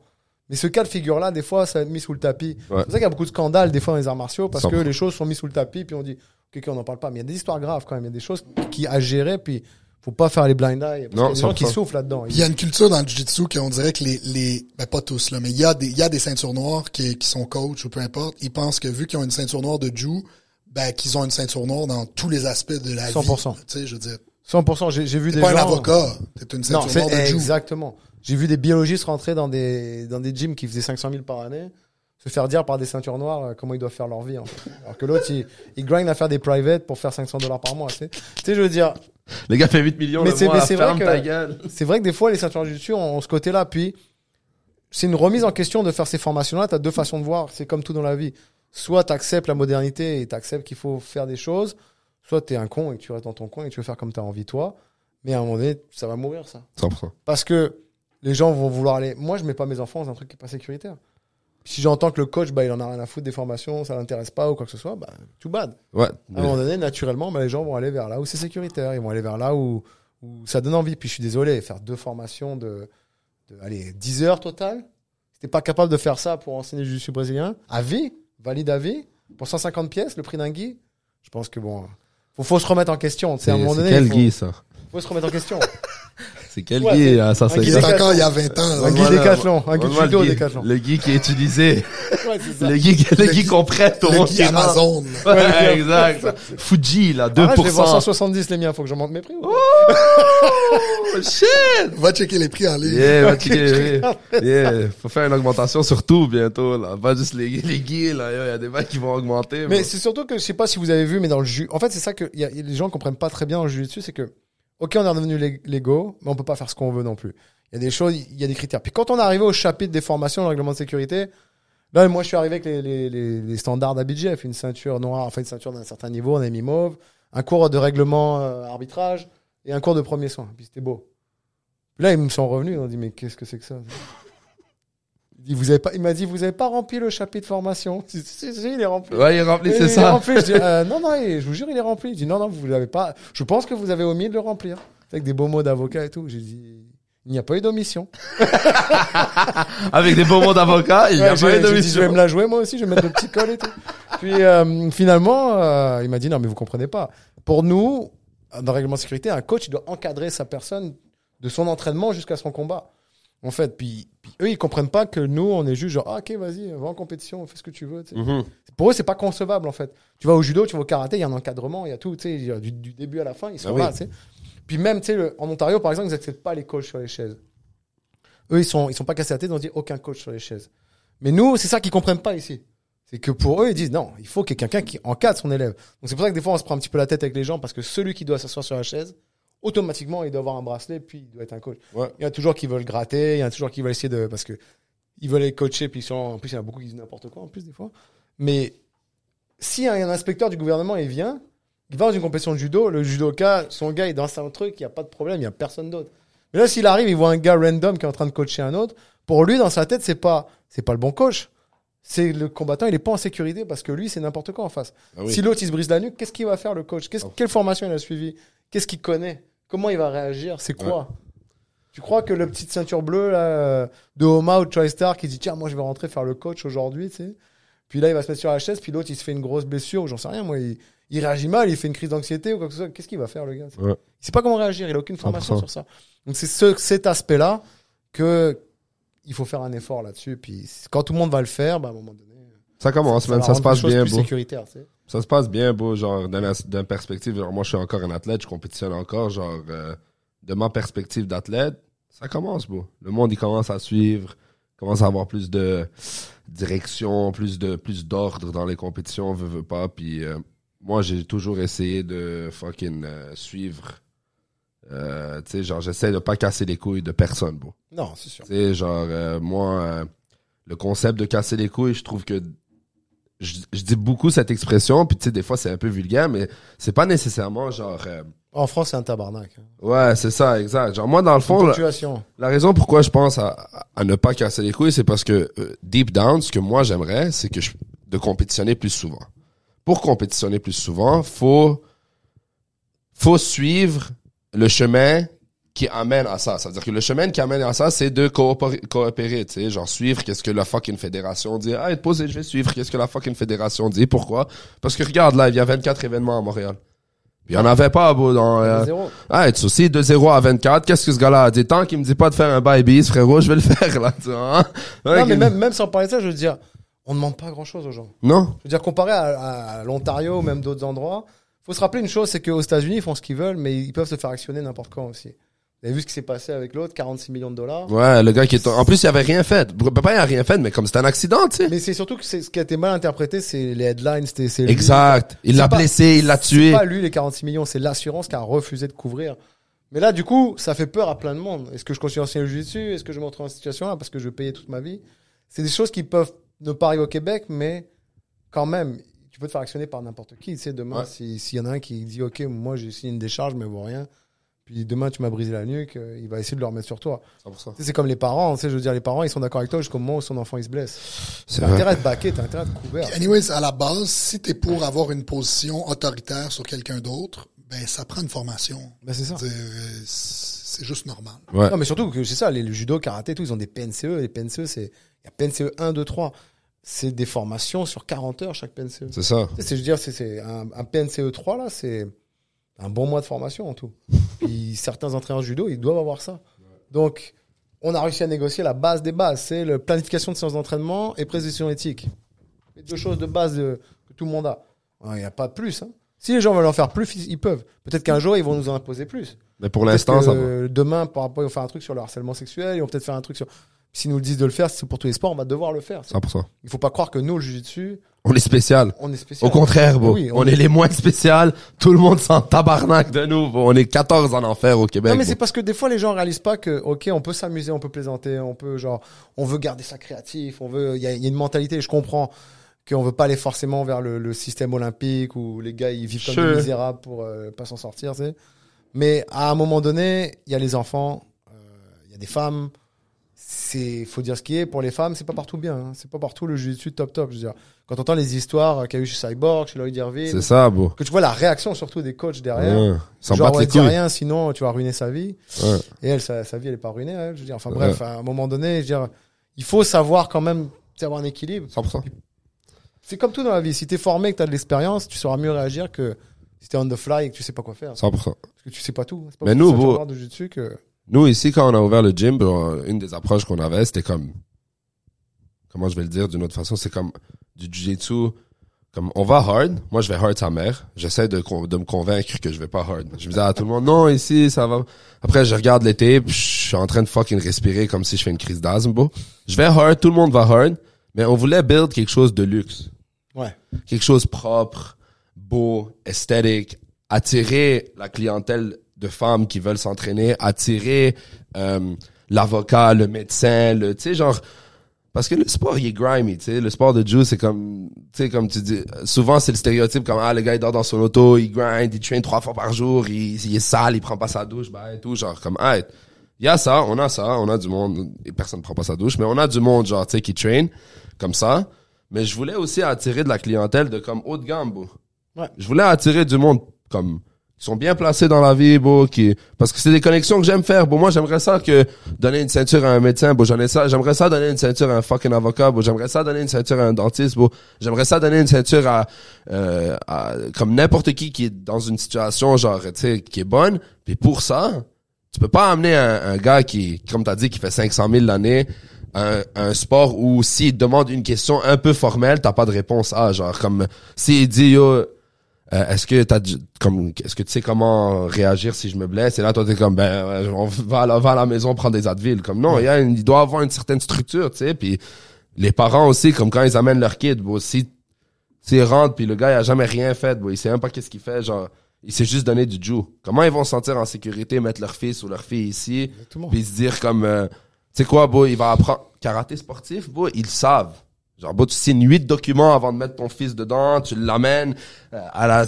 l'affaire de ceinture, les gars sont en soute, habillés, bah, genre, oui, tu signes un papier, il y a une fucking étampe de la fédération de karaté, Québec, nanana, il reçoit un diplôme, ils sont comme, ah, lui, il est cadré, rentre en au- France, on doit faire un certificat médical. En France, n'importe quel sport que tu fais, tu dois faire un certificat médical. Ben oui, bon, l'AIFA, tu connais l'AIFA?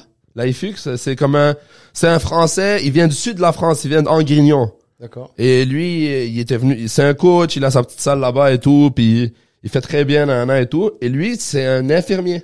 Ok. Et il avait dit que, vu qu'il était infirmier, ça l'a beaucoup aidé à devenir, euh, genre, euh, prof, à cause de l'affaire médicale. Genre, lui, il l'a déjà, son affaire, il a rien ça. besoin de faire, puis, puis il est dans une situation il est déjà placé pour, si quoi que ce soit arrive, il peut coacher, il peut faire nanana. Ici, ici t'as rien besoin, bro. Non, J'ai vu du ça, monde c'est- de- que c'est, y a pas de structure, y a Ouais, pas non. de. Et le problème, c'est toujours la même chose, et c'est souvent ça le problème au Québec, c'est que le jour où il va se passer quelque chose de grave, s'il n'y a pas un minimum de structure, ça va frapper fort derrière. Ouais. Quand ça va arriver dans les journaux ou quoi que ce soit, ça va sortir mal en plus. Ça va pas sortir avec les bons mots par Ouais. des gens qui connaissent pas le jiu-jitsu, Ouais. qui vont mettre un headline du genre, euh, un truc qui est genre comme ça, il va en faire une histoire comme ça avec un, un angle de vision que 100%. genre qui avait rien à voir en fait. Mais sauf que toi tu le sais, moi je le sais, mais la personne du journal de Montréal qui habite à Sainte-Thérèse, qui connaît pas dessus, Ouais, va dire ah, encore des, des gars du crime organisé là qui font ouais exact, c'est- 100%. c'est pour ça qu'il faut pas que, il faut qu'on soit structuré derrière. Ouais. Et euh, du coup, tu vois, par exemple, quand le karaté est devenu illégal, ça a poussé aussi pas mal sur la légalité. Mhm. Là, ça crée un tollé. Là. Parce que là, là, en fait, nous, on le savait que c'était illégaux depuis un bout de temps, parce que le, le règle- la, la loi disait, si vous n'êtes pas olympique, en gros, c'est les provinces qui doivent le gérer. Donc, techniquement, il y avait rien, et c'était comme nous à ce moment-là. Donc, euh, du coup, le karaté, il pouvait plus faire de compétition.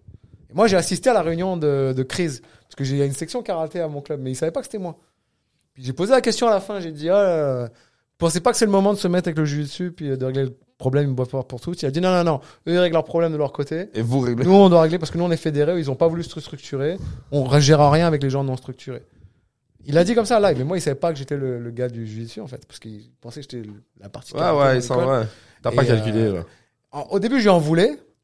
Je dis quand même, ce serait le moment de le régler. Parce qu'en bah, en fait, le gouvernement est venu les voir, leur a dit, on a une solution globale pour tout le monde. Puis là, lui, il a répondu, il a dit, non, non, on veut pas de votre solution globale, on veut nous d'abord. Parce que nous, on est structurés, on est fédérés. Puis tous ceux qui sont non fédérés, c'est leur problème.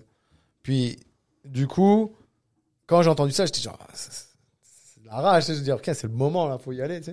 Puis euh, finalement, je les ai compris en même temps. Parce que je dis, eux, pourquoi ils iraient prendre le risque d'aller euh, au combat avec des gens qui n'ont aucune structure Mhm, 100%. Tu vois ce que Eux, je veux ils ont déjà travaillé Ouais. fort pour build leur affaire et là, ils vont aller. En- Le bateau il est déjà rempli, il reste à peine de place, ils vont te mettre à toi dessus, ils se disent vas-y fais ton chemin. Bon, nous on a travaillé fort pour arriver ici. On va pas surfer la vague non plus. tu sais. 100%. Fait que du coup, bon, là, on a monté un bon petit CA. euh, parité homme-femme. C'est tombé comme ça, trois hommes, trois femmes. Moi, j'ai laissé mon poste de président de la fédération. Le président, c'est quand même plus honorifique qu'autre chose. Moi, je suis vraiment plus dans la logistique. J'ai vraiment beau- beaucoup de travail à faire. C'est moi, en fait, le point central de, des, des organisateurs, des compétiteurs, de- d'en- d'enregistrer tout le monde. Enfin, les formations, Ouais. les- tous les courriels, vous recevez, c'est moi, là. Je suis le soir, là. Ah, Des fois, vous les, recevez, vous les recevez des fois à 23h30 parce que je suis derrière mon Ouais. ordi, je suis en train de faire ça. Quand les Mais- enfants dorment, c'est là qu'ils envoient ça. les emails casser les couilles. Ou je suis dans mon, sur mon lit mon téléphone. Ma fille, elle écoute des trucs de Mickey, puis moi, j'envoie des trucs de. Et, Ils ont euh, quel âge tes enfants en passant? euh, 18 mois et 5 ans. Félicitations. Merci, merci. J'ai une petite de 6 mois à la maison. Tu dors? Pas. Toi aussi? Non, tu dors pas. Ah, c'est une affaire de français, on dirait. Parce Ah, que les, nouveaux, les pas. nouveaux-nés libanais, ils dorment comme le tabarnak. ouais, Non, c'est pas eux qui dorment, c'est toi qui dors, qui te réveilles pas. Ouais, tu te les nouveaux-nés, on dirait qu'ils dorment, les libanais. Je sais pas c'est quoi qu'ils mettent dans le lait, là. Mais Moi, yo. ma femme, c'est une italienne. Premier petit cri, c'est culpabilité tout de suite. Ah ouais, hein? Tu veux laisser ta fille pleurer?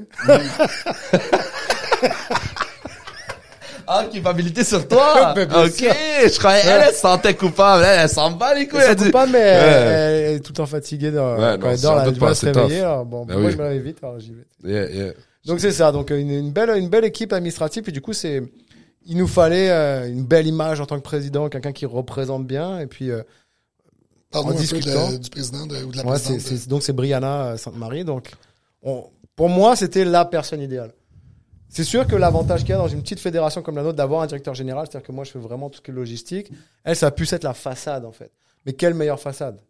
Je veux dire, c'est la plus grande compétitrice de tous les temps au Québec. Qui c'est qui a fait numéro 2 à DCC Personne. Ouais, exact. elle est présente, elle est actuelle, puis elle est le futur aussi.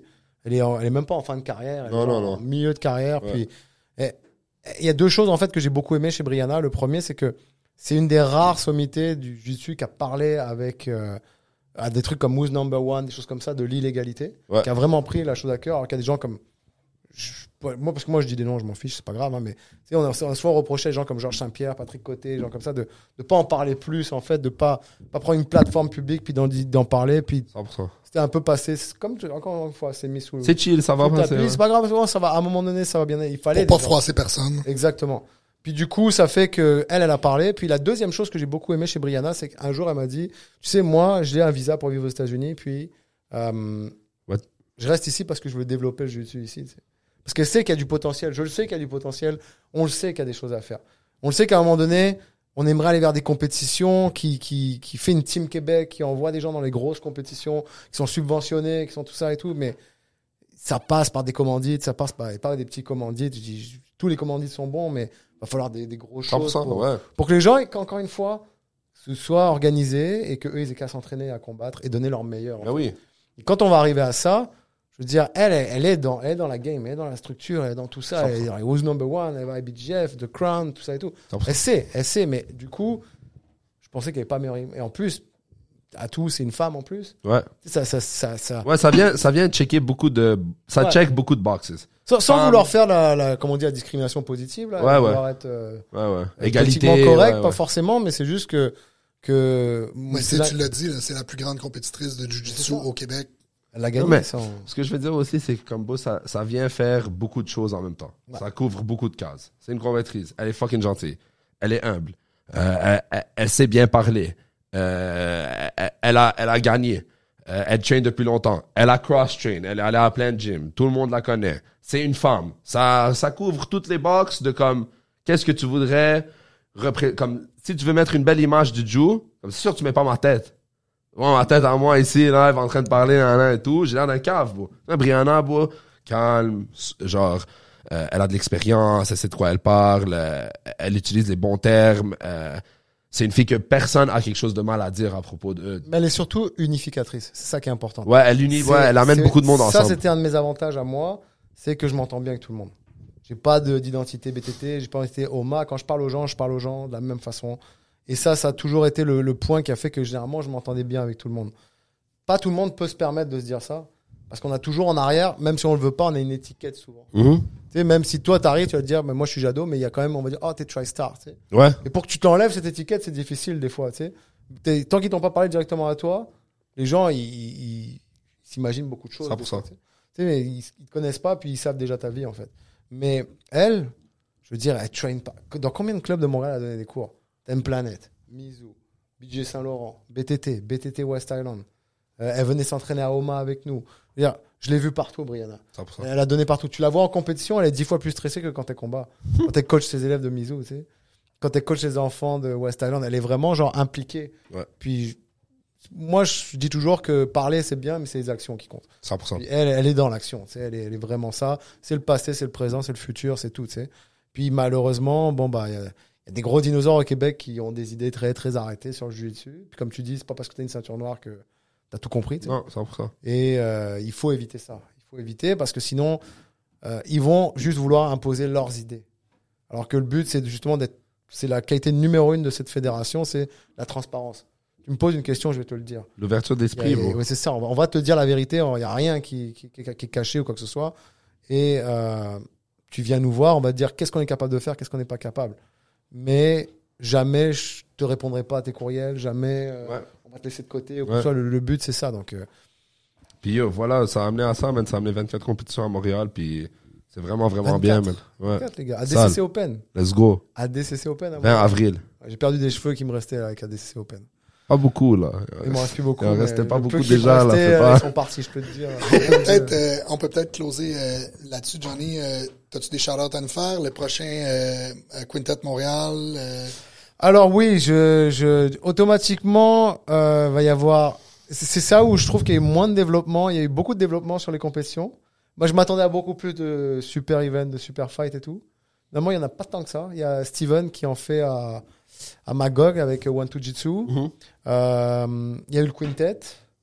Mais hormis ça, euh, et à part Grappers League aussi à, à Mhm. Québec avec les frères Roy, je m'attendais à, au retour de la MFL en, en grappling. Je m'attendais à, euh, je dis pas vous, mais ou d'autres gens, peut-être des organisateurs qui aillent- C'est quand même moins stressant de faire un gala, même si au niveau monétaire, c'est plus stressant de se dire, bon, peut-être les spectateurs ils vont pas répondre, ils vont pas venir. Mhm. Mais euh, je m'attendais à plus. Je m'attendais à plus de ce niveau-là, mais je pense qu'une fois que les gens vont un peu se déniaiser, là, il va y en avoir plus des super 100%. fights. Et euh, oui, le Quintet, c'était un événement pff, incroyable. incroyable. Malade. C'était euh, c'était un test. Il y a le Martin euh, Spazov qui s'entraîne à H2O. Je sais pas si vous Ouais. connaissez. Ah oui. Super bon gars qui est tout Très chill. s'entend avec tout le monde. Puis il m'a dit j'ai envie de faire un événement. Je vais faire un quintet. Je dis ok, let's go. Euh, au début, ils voulaient faire H2O, mais H2O, le petit souci qu'ils avaient, c'est qu'ils ont un peu des colonnes comme vous. C'est que pour faire le, la tough. zone de combat, c'est difficile Ouais. parce qu'il y a des limites à, Il faut gérer. open concept. Puis là, il m'a dit plan B, on le ferait à Oma et tout. Je dis pourquoi pas. Donc c'est sûr qu'on a limité sur le nombre de personnes, mais ça faisait une belle ambiance underground. Insane. Puis surtout, les gens qui sont venus à Quintet, c'était fou. Il y avait des René Souza, il y avait des Michael Dufort, des Duprat, des. euh, Fortin avait, de mer. euh, Nick Roy, il y avait Demers. Enfin, il y a eu combien 11 soumissions sur 18 combats. Sale. C'était fou. Sale. C'était fou et c'est dommage, c'est fini. Tout le drama, c'est tout était dramatique. Le dernier combat, c'est entre les deux meilleurs de la soirée, un qui se blesse, l'autre qui. C'est dommage d'ailleurs, j'aurais vraiment aimé les voir. Ça fait tellement longtemps que j'ai envie de les voir les deux Ouais, ensemble. 100%. là. Pour moi, c'est ce qu'il y a de meilleur au Québec. Je les suis deux, là. d'accord. Vraiment. euh, c'était une bonne opportunité. Puis c'est parti fort avec des beaux. euh, chaque takedown de judo, c'était dangereux, tout, tout. Puis là, le quintet est amené à se développer, je pense, d'ici. euh, Je pense le 12. d'i- ouais, 12 avril, mais peut-être ça puisse être en mai finalement. Nice. Puis. Euh, Ça serait bien que ce soit après ADCC. bah, c'est ça aussi. Ce sera sûrement après un DCC, puis il y aura plus d'équipes. Exact. C'est un format sûrement avec 8 équipes, avec des temps moins longs de combat, pour faire plus de combats dans la soirée. C'est smart. Parce qu'il y a TriStar qui veut faire une équipe, il y a euh, les frères Roy qui veulent faire leur équipe, euh, il y a Sampa Saguenay qui veulent faire une équipe ensemble, il y a Thème Planet Toronto avec Mika Breakfield qui veut faire une équipe aussi. J'ai hâte de le voir, Mika Breakfield, là. Il est le géant, roi lui. du Twister, là. Ouais, ça va être, euh, ouais, ouais, ouais. en plus, c'est dommage parce que dans les Twister, c'est illégaux, mais pas grave. on verra bien. Mais là, on va peut-être aussi lancer un nouveau truc qui s'appelle le Trifecta. Ok. Ça va être un concept, en fait, un peu. Ça s'est déjà fait un peu aux États-Unis, mais c'est euh, deux gars, une fille. Puis euh, une catégorie de poids pour un gars, une autre catégorie de poids pour l'autre gars et la fille en open weight. C'est des équipes de trois, en fait. Là, c'est pas en quintet, c'est plus en mode super fight contre la Ouais, personne de ouais. ton niveau. Puis pareil, 8 équipes, 4 8 équipes dans la soirée, puis euh, la celle qui gagne un prix en argent. Sale. Ça, ça, on va essayer de faire des séries comme ça un petit peu. Il y a l'Arena qui, qui a vraiment aimé le concept, donc ils veulent faire un peu notre promotion, tout ça et tout. Non, le, le quintet, ça va être fou, puis euh, Good, man. ça, ça c'est vraiment bien. Malade. Après, pour le reste, euh, Prochain quintet. Inch'Allah, vous allez me voir dessus. t'as Team intérêt, hein. Il faut, bro. D'ailleurs, tu te bats bientôt, toi, là C'est Euh, là, ce week-end? Euh, non, j'étais supposé le faire le week-end passé. Et alors? J'ai euh, tout à chier, man. Mais ça a été fait Ils l'ont fait? Ouais, les gars l'ont fait. Tout le monde Qui a a bien gagné? fait. Euh, c'est l'équipe de Vanguard euh, qui a gagné. Nick Ronin. Ça, l'event en passant. Les gars de TriStar, ils ont bien fait, bro. C'était fucking nice à avez une voir. belle équipe, hein, tu vois Ouais, on avait une belle équipe, man. C'est dommage, il y a eu beaucoup de choses qui sont passées en même temps qui ont fait que je pouvais pas y aller, puis euh, j'étais quand même triste. Mais c'est des choses qui arrivent, bro. Ça fait deux T'as compétitions de suite. malade, t'as eu un staff. C'était pas. Ça fait deux compétitions de suite. Les trials, j'ai eu la salmonelle. Là, Ah, c'est vrai, je t'ai croisé là-bas. Ouais, j'ai eu la salmonelle à Jersey. Ça a fucking poulet cru de mes fesses. Euh, maintenant, j'ai eu, j'ai eu plein de, j'ai, j'ai, eu le rhume, j'ai eu une infection au- à l'estomac, j'ai eu un staff dans le genou qui devait se faire drainer, genre tout en, en- dans un espace de trois jours. Puis euh, ça a tout barré en couille en même temps. Mais j'ai hâte de compétitionner. Prochaine compétition, ADCC Open Toronto. Euh, je vais essayer cette année, comme j'avais parlé avec Matt Bush, j'aimerais ça vraiment compétitionner au moins une fois à deux par mois et en restant actif en coaching à l'académie, puis développer une équipe de compétition ici aussi. Il faut, il faut. Pas le choix. C'est pas forcément du monde, mais il faut juste un petit noyau. Non, c'est Ça ça. va tirer les autres vers le haut. J'essaie de dire, bro, t'as besoin de trois gars. T'as besoin d'un gars de ton niveau, un gars moins bon que toi, puis un gars, un gars meilleur que toi. Ouais. Si t'as ça, bro, tu peux run, tu peux run ce que tu veux, bro. Tu peux run des positionals, tu peux run plein de situations qui font en sorte que tu t'améliores au Joe.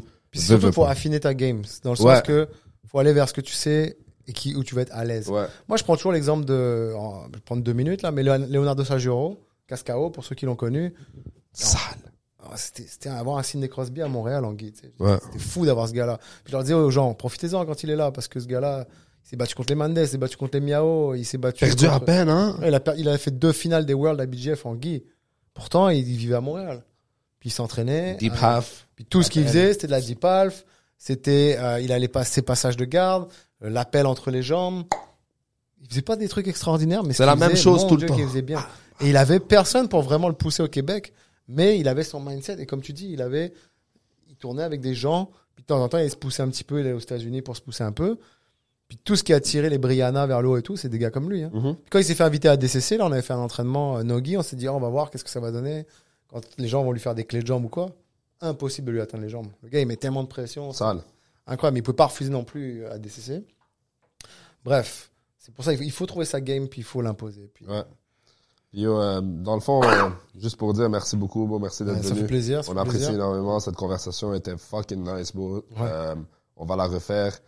Une fois de temps en temps, quand t'es là, tu passeras, t'amèneras des gars de Oman. on Je leur peux, je peux faire aussi. une tradition annuelle, hein, si vous voulez. Un Ouais, petit job de tout ce qui se passe au. Québec. En début d'année, annoncer les calendriers de compétition. Insane. Euh, vous pouvez le voir. il est- De toute façon, il est sur le site de la Fédération, sur le site, sur la page Facebook. Vous avez vu, on a fait un beau calendrier. Là. Ouais, 24 compétitions, il n'y a pas d'excuses. Hein, là, Ça je veux work. dire, ouais. on va se voir. Merci beaucoup, Merci, Johnny. Merci pour tout. Merci. C'est vraiment le fun. On Yo. fait ça. Shout out 450 Jiu-Jitsu. Si vous êtes à Laval, Rive-Nord, vous voulez train, venez ici. On va train, on train hard, on train smart. Euh, merci Johnny. Puis yo, euh, 450 podcast, on se check tout le monde. Peace. Open mat les dimanches à Oma, 10h, venez si vous voulez faire la guerre. Je suis même pas moi, c'est trop dangereux. Open mat, dimanche 10h, allez faire la guerre. Vous connaissez les bails. Check it.